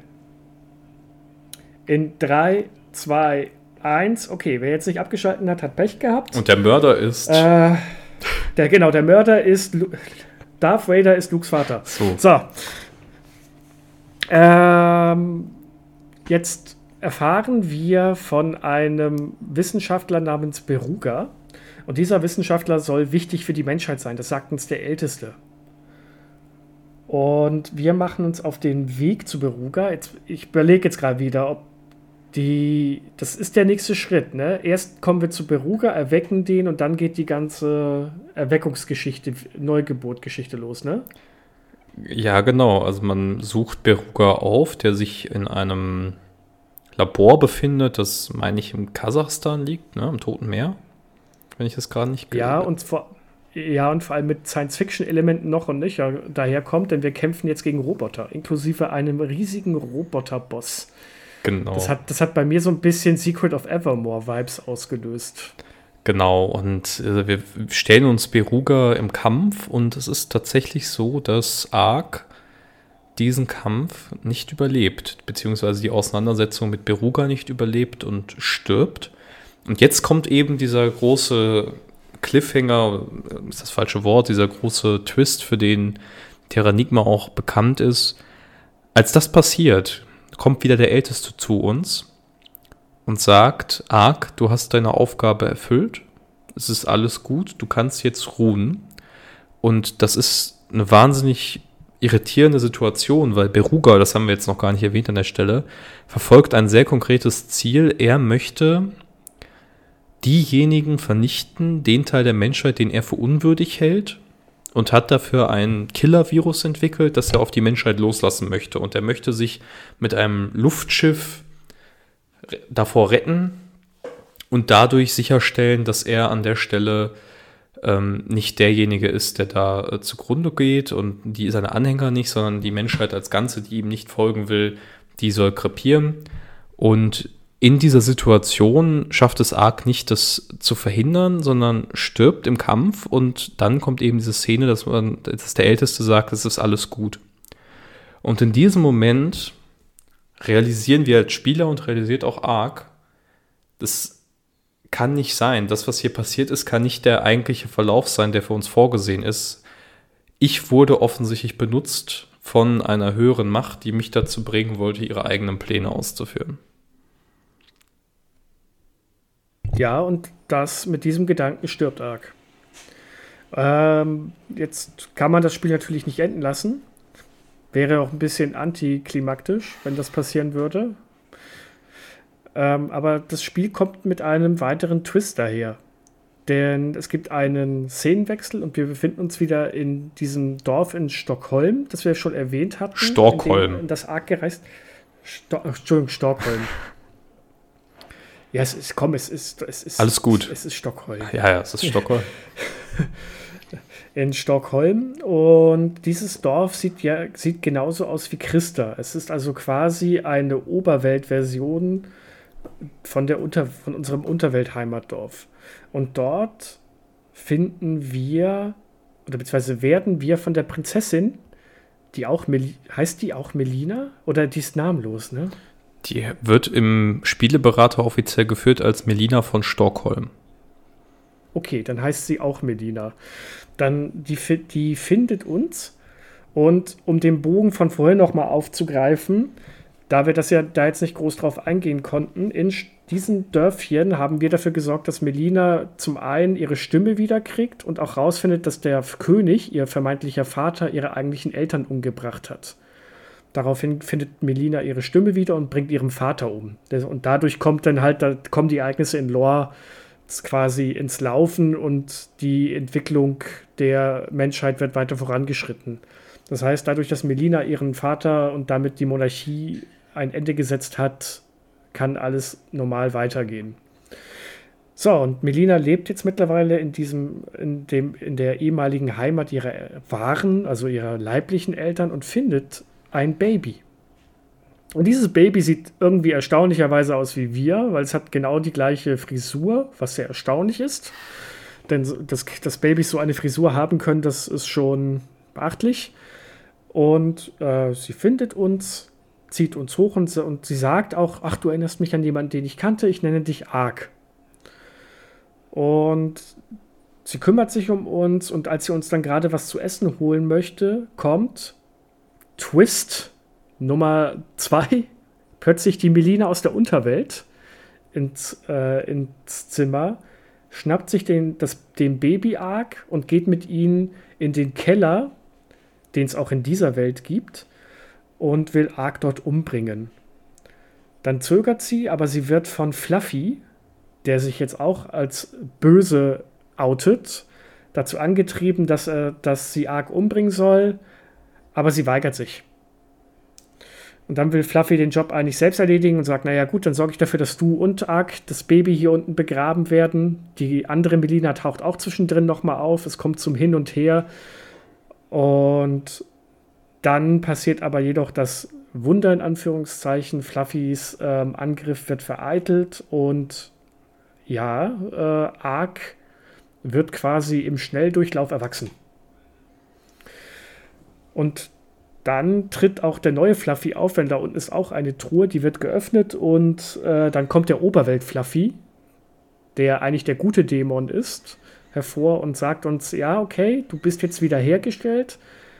Jetzt musst, müssen wir aber irgendwie dafür sorgen, dass Beruga vernichtet werden kann. Aber bevor du dich gegen ihn stellst, musst du erstmal, und hier kommen wir jetzt zur, äh, zur nächsten Fetch-Quest, müssen wir mehrere Mondsteine, Mondsteine auf der Welt finden und ich muss sagen, das ist eine Stelle, die ist ohne Spielberater oder, oder ohne Online-Walkthrough echt schwer gewesen. Das, man kriegt zwar Hinweise, aber bei manchen Sachen habe ich das Gefühl, dass das wirklich so ein bisschen zufallsmäßig ist, vor allem an den letzten Mondsteinen der Wüste zu kommen. Also das ist schon wirklich knifflig. Ja, zumal ja eben ähm, dadurch, dass wir die Welt ja vorher schon aufgedeckt haben, auch wissen, es gibt einfach sehr viele Schauplätze.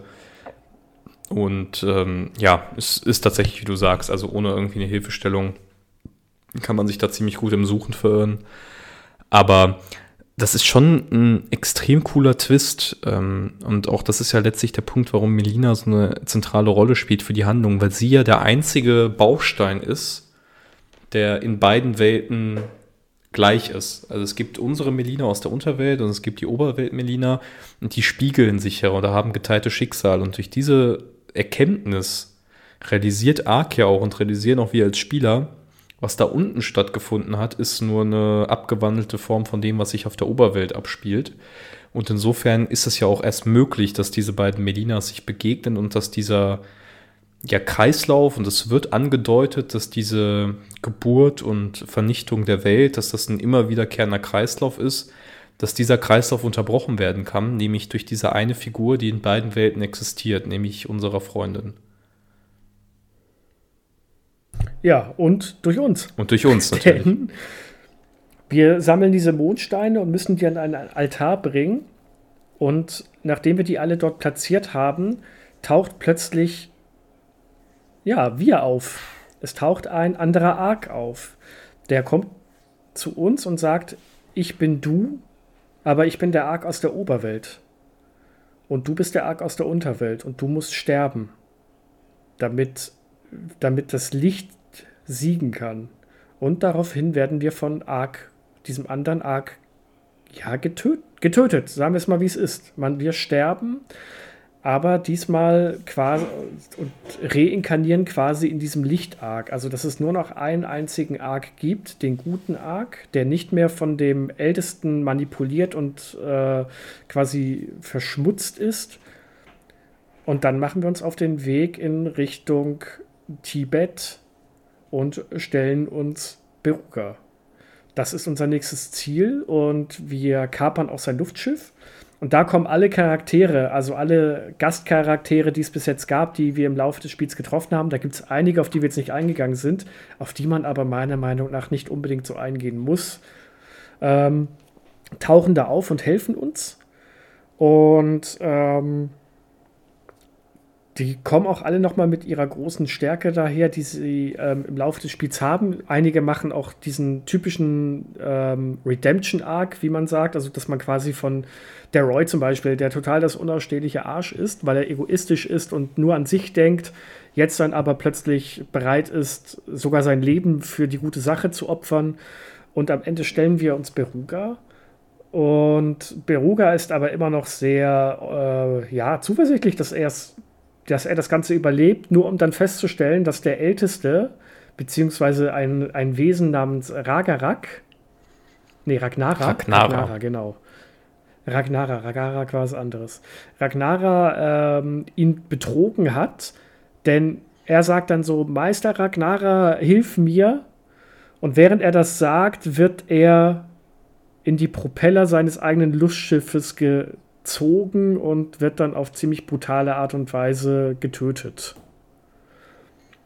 Unsere Freunde helfen uns dann noch vom Schiff zu kommen, wohlweislich, dass die das alle nicht überleben werden. Das war auch was, was ich als Kind nicht so richtig damals begriffen habe, aber als Erwachsener jetzt habe ich da gesessen und mir gedacht, boah, all diese Charaktere, die du kennengelernt hast, die opfern sich jetzt gerade und die sterben die lassen jetzt ihr Leben für dich, damit du die Menschheit retten kannst. Fand ich schon ziemlich stark. Ja, auf jeden Fall. Und das bestätigt ja letztlich nochmal das, was das Spiel eben auszeichnet, auch vor sich hinträgt, dass das eine ja, larger-than-life-Geschichte ist, ein Szenario, in dem es vor allem um diese übergeordneten Themen geht und nicht so sehr um die einzelnen Charaktere. Und die sind durchaus hier auch bewusst als, als Mittel zum Zweck, würde ich fast schon behaupten, inszeniert, dass man eben sagt, man hat sehr viel aufgebaut, man hat diese Welt aufgebaut. Dann kriegt man erstmal die Nachricht, dass das für sich genommen nicht, nicht zielführend war, weil man eigentlich nur den Willen dieses äh, bösen Oberlords unterlegen hat.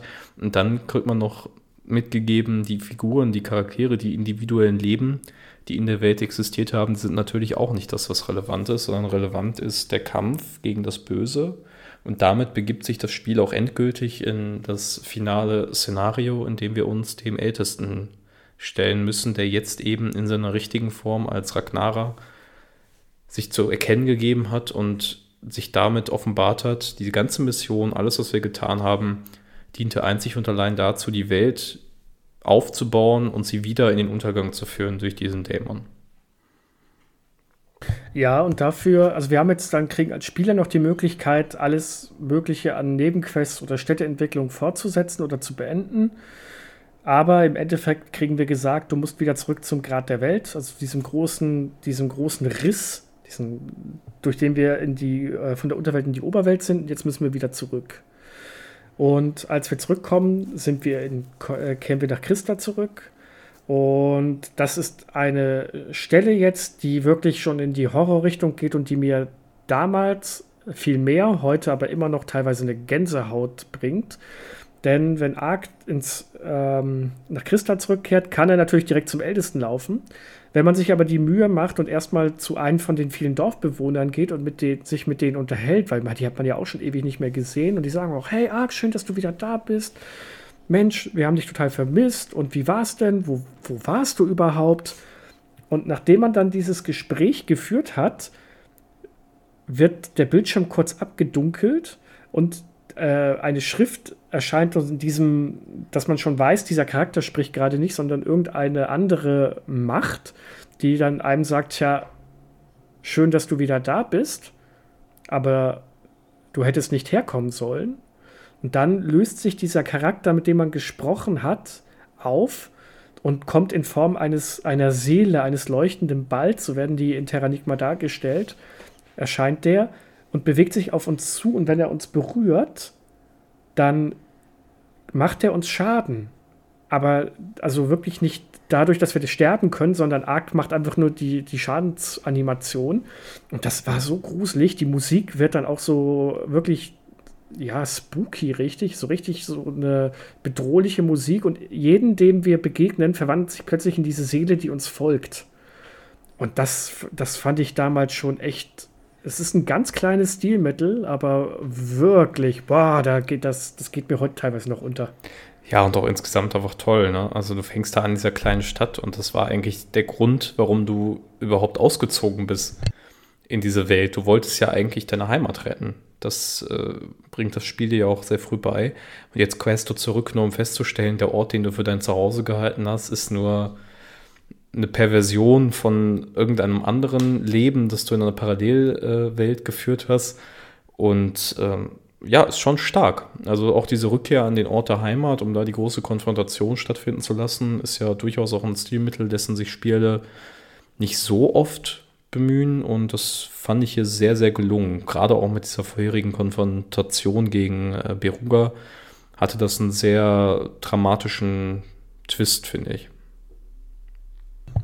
Ja, und dann gehen wir irgendwann früher oder später dann doch zum Ältesten und stellen ihn zur Rede und er sagt dann quasi, naja, du hast jetzt meine Pläne hier versucht zu durchkreuzen. Aber weißt du was, wir klären das jetzt einfach du und ich. Und dann kämpfen wir gegen den Ältesten in seiner wahren Form, also gegen äh, Ragnara. Und dieser Boss, also den können wir wirklich nur kurz an, nur kurz anschneiden, weil der ist jetzt nicht wirklich speziell. Der ist in zwei ähm, Phasen entwickelt. In der ersten steht er als große das hat schon ein bisschen was von so einem Shogun-Krieger, finde ich. Da und schießt mit äh, Geschossen auf uns, die wir im richtigen Moment zurückschlagen müssen. Und danach kämpfen wir quasi in seiner finalen Form gegen den Mana-Drachen aus Secret of Mana. Also wirklich, das, als ich das erste Mal gesehen habe, habe ich mir gedacht, Mensch, da hat sich aber jemand sehr, sehr, sehr an Secret of Mana ähm, orientiert. Der Bosskampf war in meinem Fall leider jetzt arg antiklimaktisch, weil äh, ich so hochgelevelt war, dass ich ihn wirklich mit ein paar wenigen Schlägen killen konnte. Ich war Level, ich glaube Level 49, das ist das absolute Maximallevel, das man erreichen kann. Durch dieses Hochgegrinde in Spanien war ich schon so weit voraus, dass das, die restlichen Kämpfe dann ein bisschen ja, langweilig waren. Der funktioniert eigentlich im Endeffekt so, dass man öfters mal, ähm, der macht Flächenangriffe, die muss man dann mit seinem Schild blocken und kriegt trotzdem Schaden. Das ist also wirklich, wenn man noch nicht ganz so hochlevelig ist, kann das echt ein Problem werden. Und ansonsten geschossen ausweichen muss, Laser geschossen und im richtigen Moment halt äh, nach seinen Klauen und nach seinem Kopf schlagen. War der bei dir ein bisschen anspruchsvoller? Äh, ja, dadurch, dass ich nicht Level 49 war, sondern ich glaube 39 oder 40, ich habe es gerade gar nicht mehr so genau im Kopf. Also ich musste mich da ein bisschen mehr anstrengen, aber ähm, es ging trotzdem. Also es ist jetzt nicht so, dass der Bosskampf für sich genommen, sag ich mal, nochmal irgendwie eine ganz neue Dynamik entwickelt, sondern es greift im Wesentlichen auf Sachen zurück, die man schon kennt, wie auch eben dieses Geschosse abwehren oder zurückschleudern. Und also ich fand es okay. Ähm, ist, ist glaube ich, generell so ein Thema. Was macht einen guten Bosskampf aus? Das ist äh, nicht so leicht zu beantworten. Aber ähm, nee. ja, also ich, der, der, Kampf erfüllt seinen Zweck und viel wichtiger ist ja, dass nach, diesen, nach diesem Bosskampf ja tatsächlich das, das Ende des Spiels eingeleitet wird. Ja, ähm, Ark hat das große Böse vernichtet und damit hat er da die Unterwelt auch ja verdammt. Denn ohne den Weisen gibt es auch keine Unterwelt. Und er kriegt auch ganz klar gesagt, dass die Unterwelt zerstört wird. Und Ark möchte dann eigentlich noch mal seine letzten Momente genießen. Mit Melina auch zusammen, oder? Jetzt, das, da komme ich jetzt, glaube ich, gerade total durcheinander. Geht er noch zu Melina und sagt, dass die beiden noch, die gucken sich doch noch den Nebel zusammen an, richtig? Ich meine, ja. Oder guckt den Ark sich alleine an? Ich glaube, die, die, gucken sich, sich beide zusammen an. an. Und dann blendet das Spiel in die Credits aus. In den, und in den Credits ähm, kriegen wir dann noch gesagt, dass Ark das letzte Mal in seinem Leben träumt. und er träumt, dass er als Vogel über die Welt fliegt. Und dann sehen wir auch tatsächlich, wie ein Vogel einmal über alle Schauplätze, die wir besucht haben, drüber fliegt. Und ähm, das geht jetzt wirklich, fliegt einmal komplett durch die Welt. Und dann schließt es eigentlich noch ganz schön ab. Willst du das, willst du das erzählen? Nee, du kannst, äh, ich wollte, du warst jetzt so im Sturm, da kannst du das so richtig zu Ende ausführen, das wollte ich jetzt nicht nehmen. Flo lächelt hier gerade okay, schon, ihr könnt äh, das natürlich nicht sehen, aber der war schon so, dann mach du das ruhig. Ja, das Spiel endet dann damit, dass wir Melina, also die Unterwelt Melina, ähm, an ihrem Webstuhl sehen. Also, ob das ein Christa ist oder nicht, das weiß man nicht, weil eigentlich dürfte es den Ort ja nicht mehr geben. Aber sie steht da und webt gerade an etwas und auf einmal klopft es an der Tür. Und sie dreht sich zur Tür und dann blendet das Spiel aus. Ja. Was ich finde ich, find ich, ein schön, find ich ein schönes Ende. Ja, es ist halt bittersüß alles. Ne? Man hat die Mission erfüllt, aber man wird auch im Umklaren darüber gelassen, was das jetzt eigentlich bedeutet für ja, Melina und Ark und die verschiedenen Inkarnationen. Aber ja, ich fand es auch. Das Spiel hat einen schönen Abschluss definitiv. Und ich würde jetzt sagen, bei einem schönen Abschluss können wir eigentlich bleiben. also mir persönlich fällt jetzt nichts mehr ein, über das man, über das wir noch reden könnten. Mir jetzt gerade auch nicht. Ich glaube, wir haben das sehr, sehr erschöpfend ausgehandelt. Ich glaube, zwei Stunden sind auch Rekord, also zumindest mal für uns. Ich weiß nicht, ob für den Towercast insgesamt. Ähm, Müssten wir mal rausfinden, ob das so ist. Aber ja, wir haben da jetzt wirklich lang drüber gesprochen, aber das war ja klar bei so einem Brauch. Ja, ich wollte gerade sagen, und es ist auch ein Spiel, was man nur schwer beschreiben kann, ohne auf ganz viele Elemente einzugehen, weil es eben so viel zusammenbringt. Aber ey, ich habe ich es echt mit so viel Freude nochmal wieder gespielt und äh, Retro und Nostalgie beiseite. Es gibt auch Spiele, die sind nicht gut gealtert äh, und machen nicht so viel Spaß, aber Terranigma ist auch heute noch echt ein wahnsinnig tolles Spiel, das mit so ein paar Abstrichen bei Grind und so ähm, nicht, so durch, äh, nicht so durchkommt, aber ansonsten, hey Leute, geht raus, sucht euch ein Super Nintendo äh, günstig und spielt dieses Spiel. Es ist wirklich fantastisch. Ja, mehr kann ich da auch nicht zu sagen. Wer die Möglichkeit hat, spielt es nach. Es ist wirklich fantastisch und man kann es heute noch problemlos spielen. Es macht immer noch Spaß. Man ist von Anfang bis Ende motiviert. Gut, wenn ihr es bis hier zugehört habt, habt ihr euch gespoilert und wisst jetzt, wie es ausgeht. Aber das macht nichts, denn spielerisch ist es trotzdem noch toll. Und es selbst zu erleben ist ja auch eine feine Sache. Da würde ich sagen, vielen, vielen lieben Dank, dass ihr bis hierher durchgehalten habt. Vielen Dank, äh, dass ihr allgemein immer bei uns schön einschaltet. Wir würden uns natürlich freuen, wenn ihr uns einen Kommentar hinterlasst, entweder unter dem YouTube-Video oder auf der jeweiligen Endtower-Sektion. Oder wenn ihr uns im Forum von Endtower vielleicht Vorschläge macht, was wir so spielen können. Ich meine, Terranigma war jetzt so ein Vorschlag und wir freuen uns immer, wenn wir ein bisschen Input bekommen. Ansonsten freuen wir uns auch über eine gute Bewertung wie immer alles unter drei drucken wir uns aus und äh, weinen uns damit in den Schlaf. Alles über, vor allem über Fünfer-Bewertungen, also über die Vollstern-Bewertung, die drucken wir uns aus und, und dann äh, lächeln wir uns in den Schlaf damit. Ansonsten soll es das für heute gewesen sein. Nächste Woche sind wieder Dennis und Felix mit einem der aktuelleren Themen an Start. Und was es bei uns gibt, das wollen wir noch nicht verraten. Es wird ein etwas kürzeres Thema als heute. Das so viel können wir schon mal sagen. Ja, das. Aber in diesem Sinne, ja, aber in diesem Sinne würde ich sagen, Adis, vielen Dank. Es war echt ein schönes Gespräch. Ja, danke dir.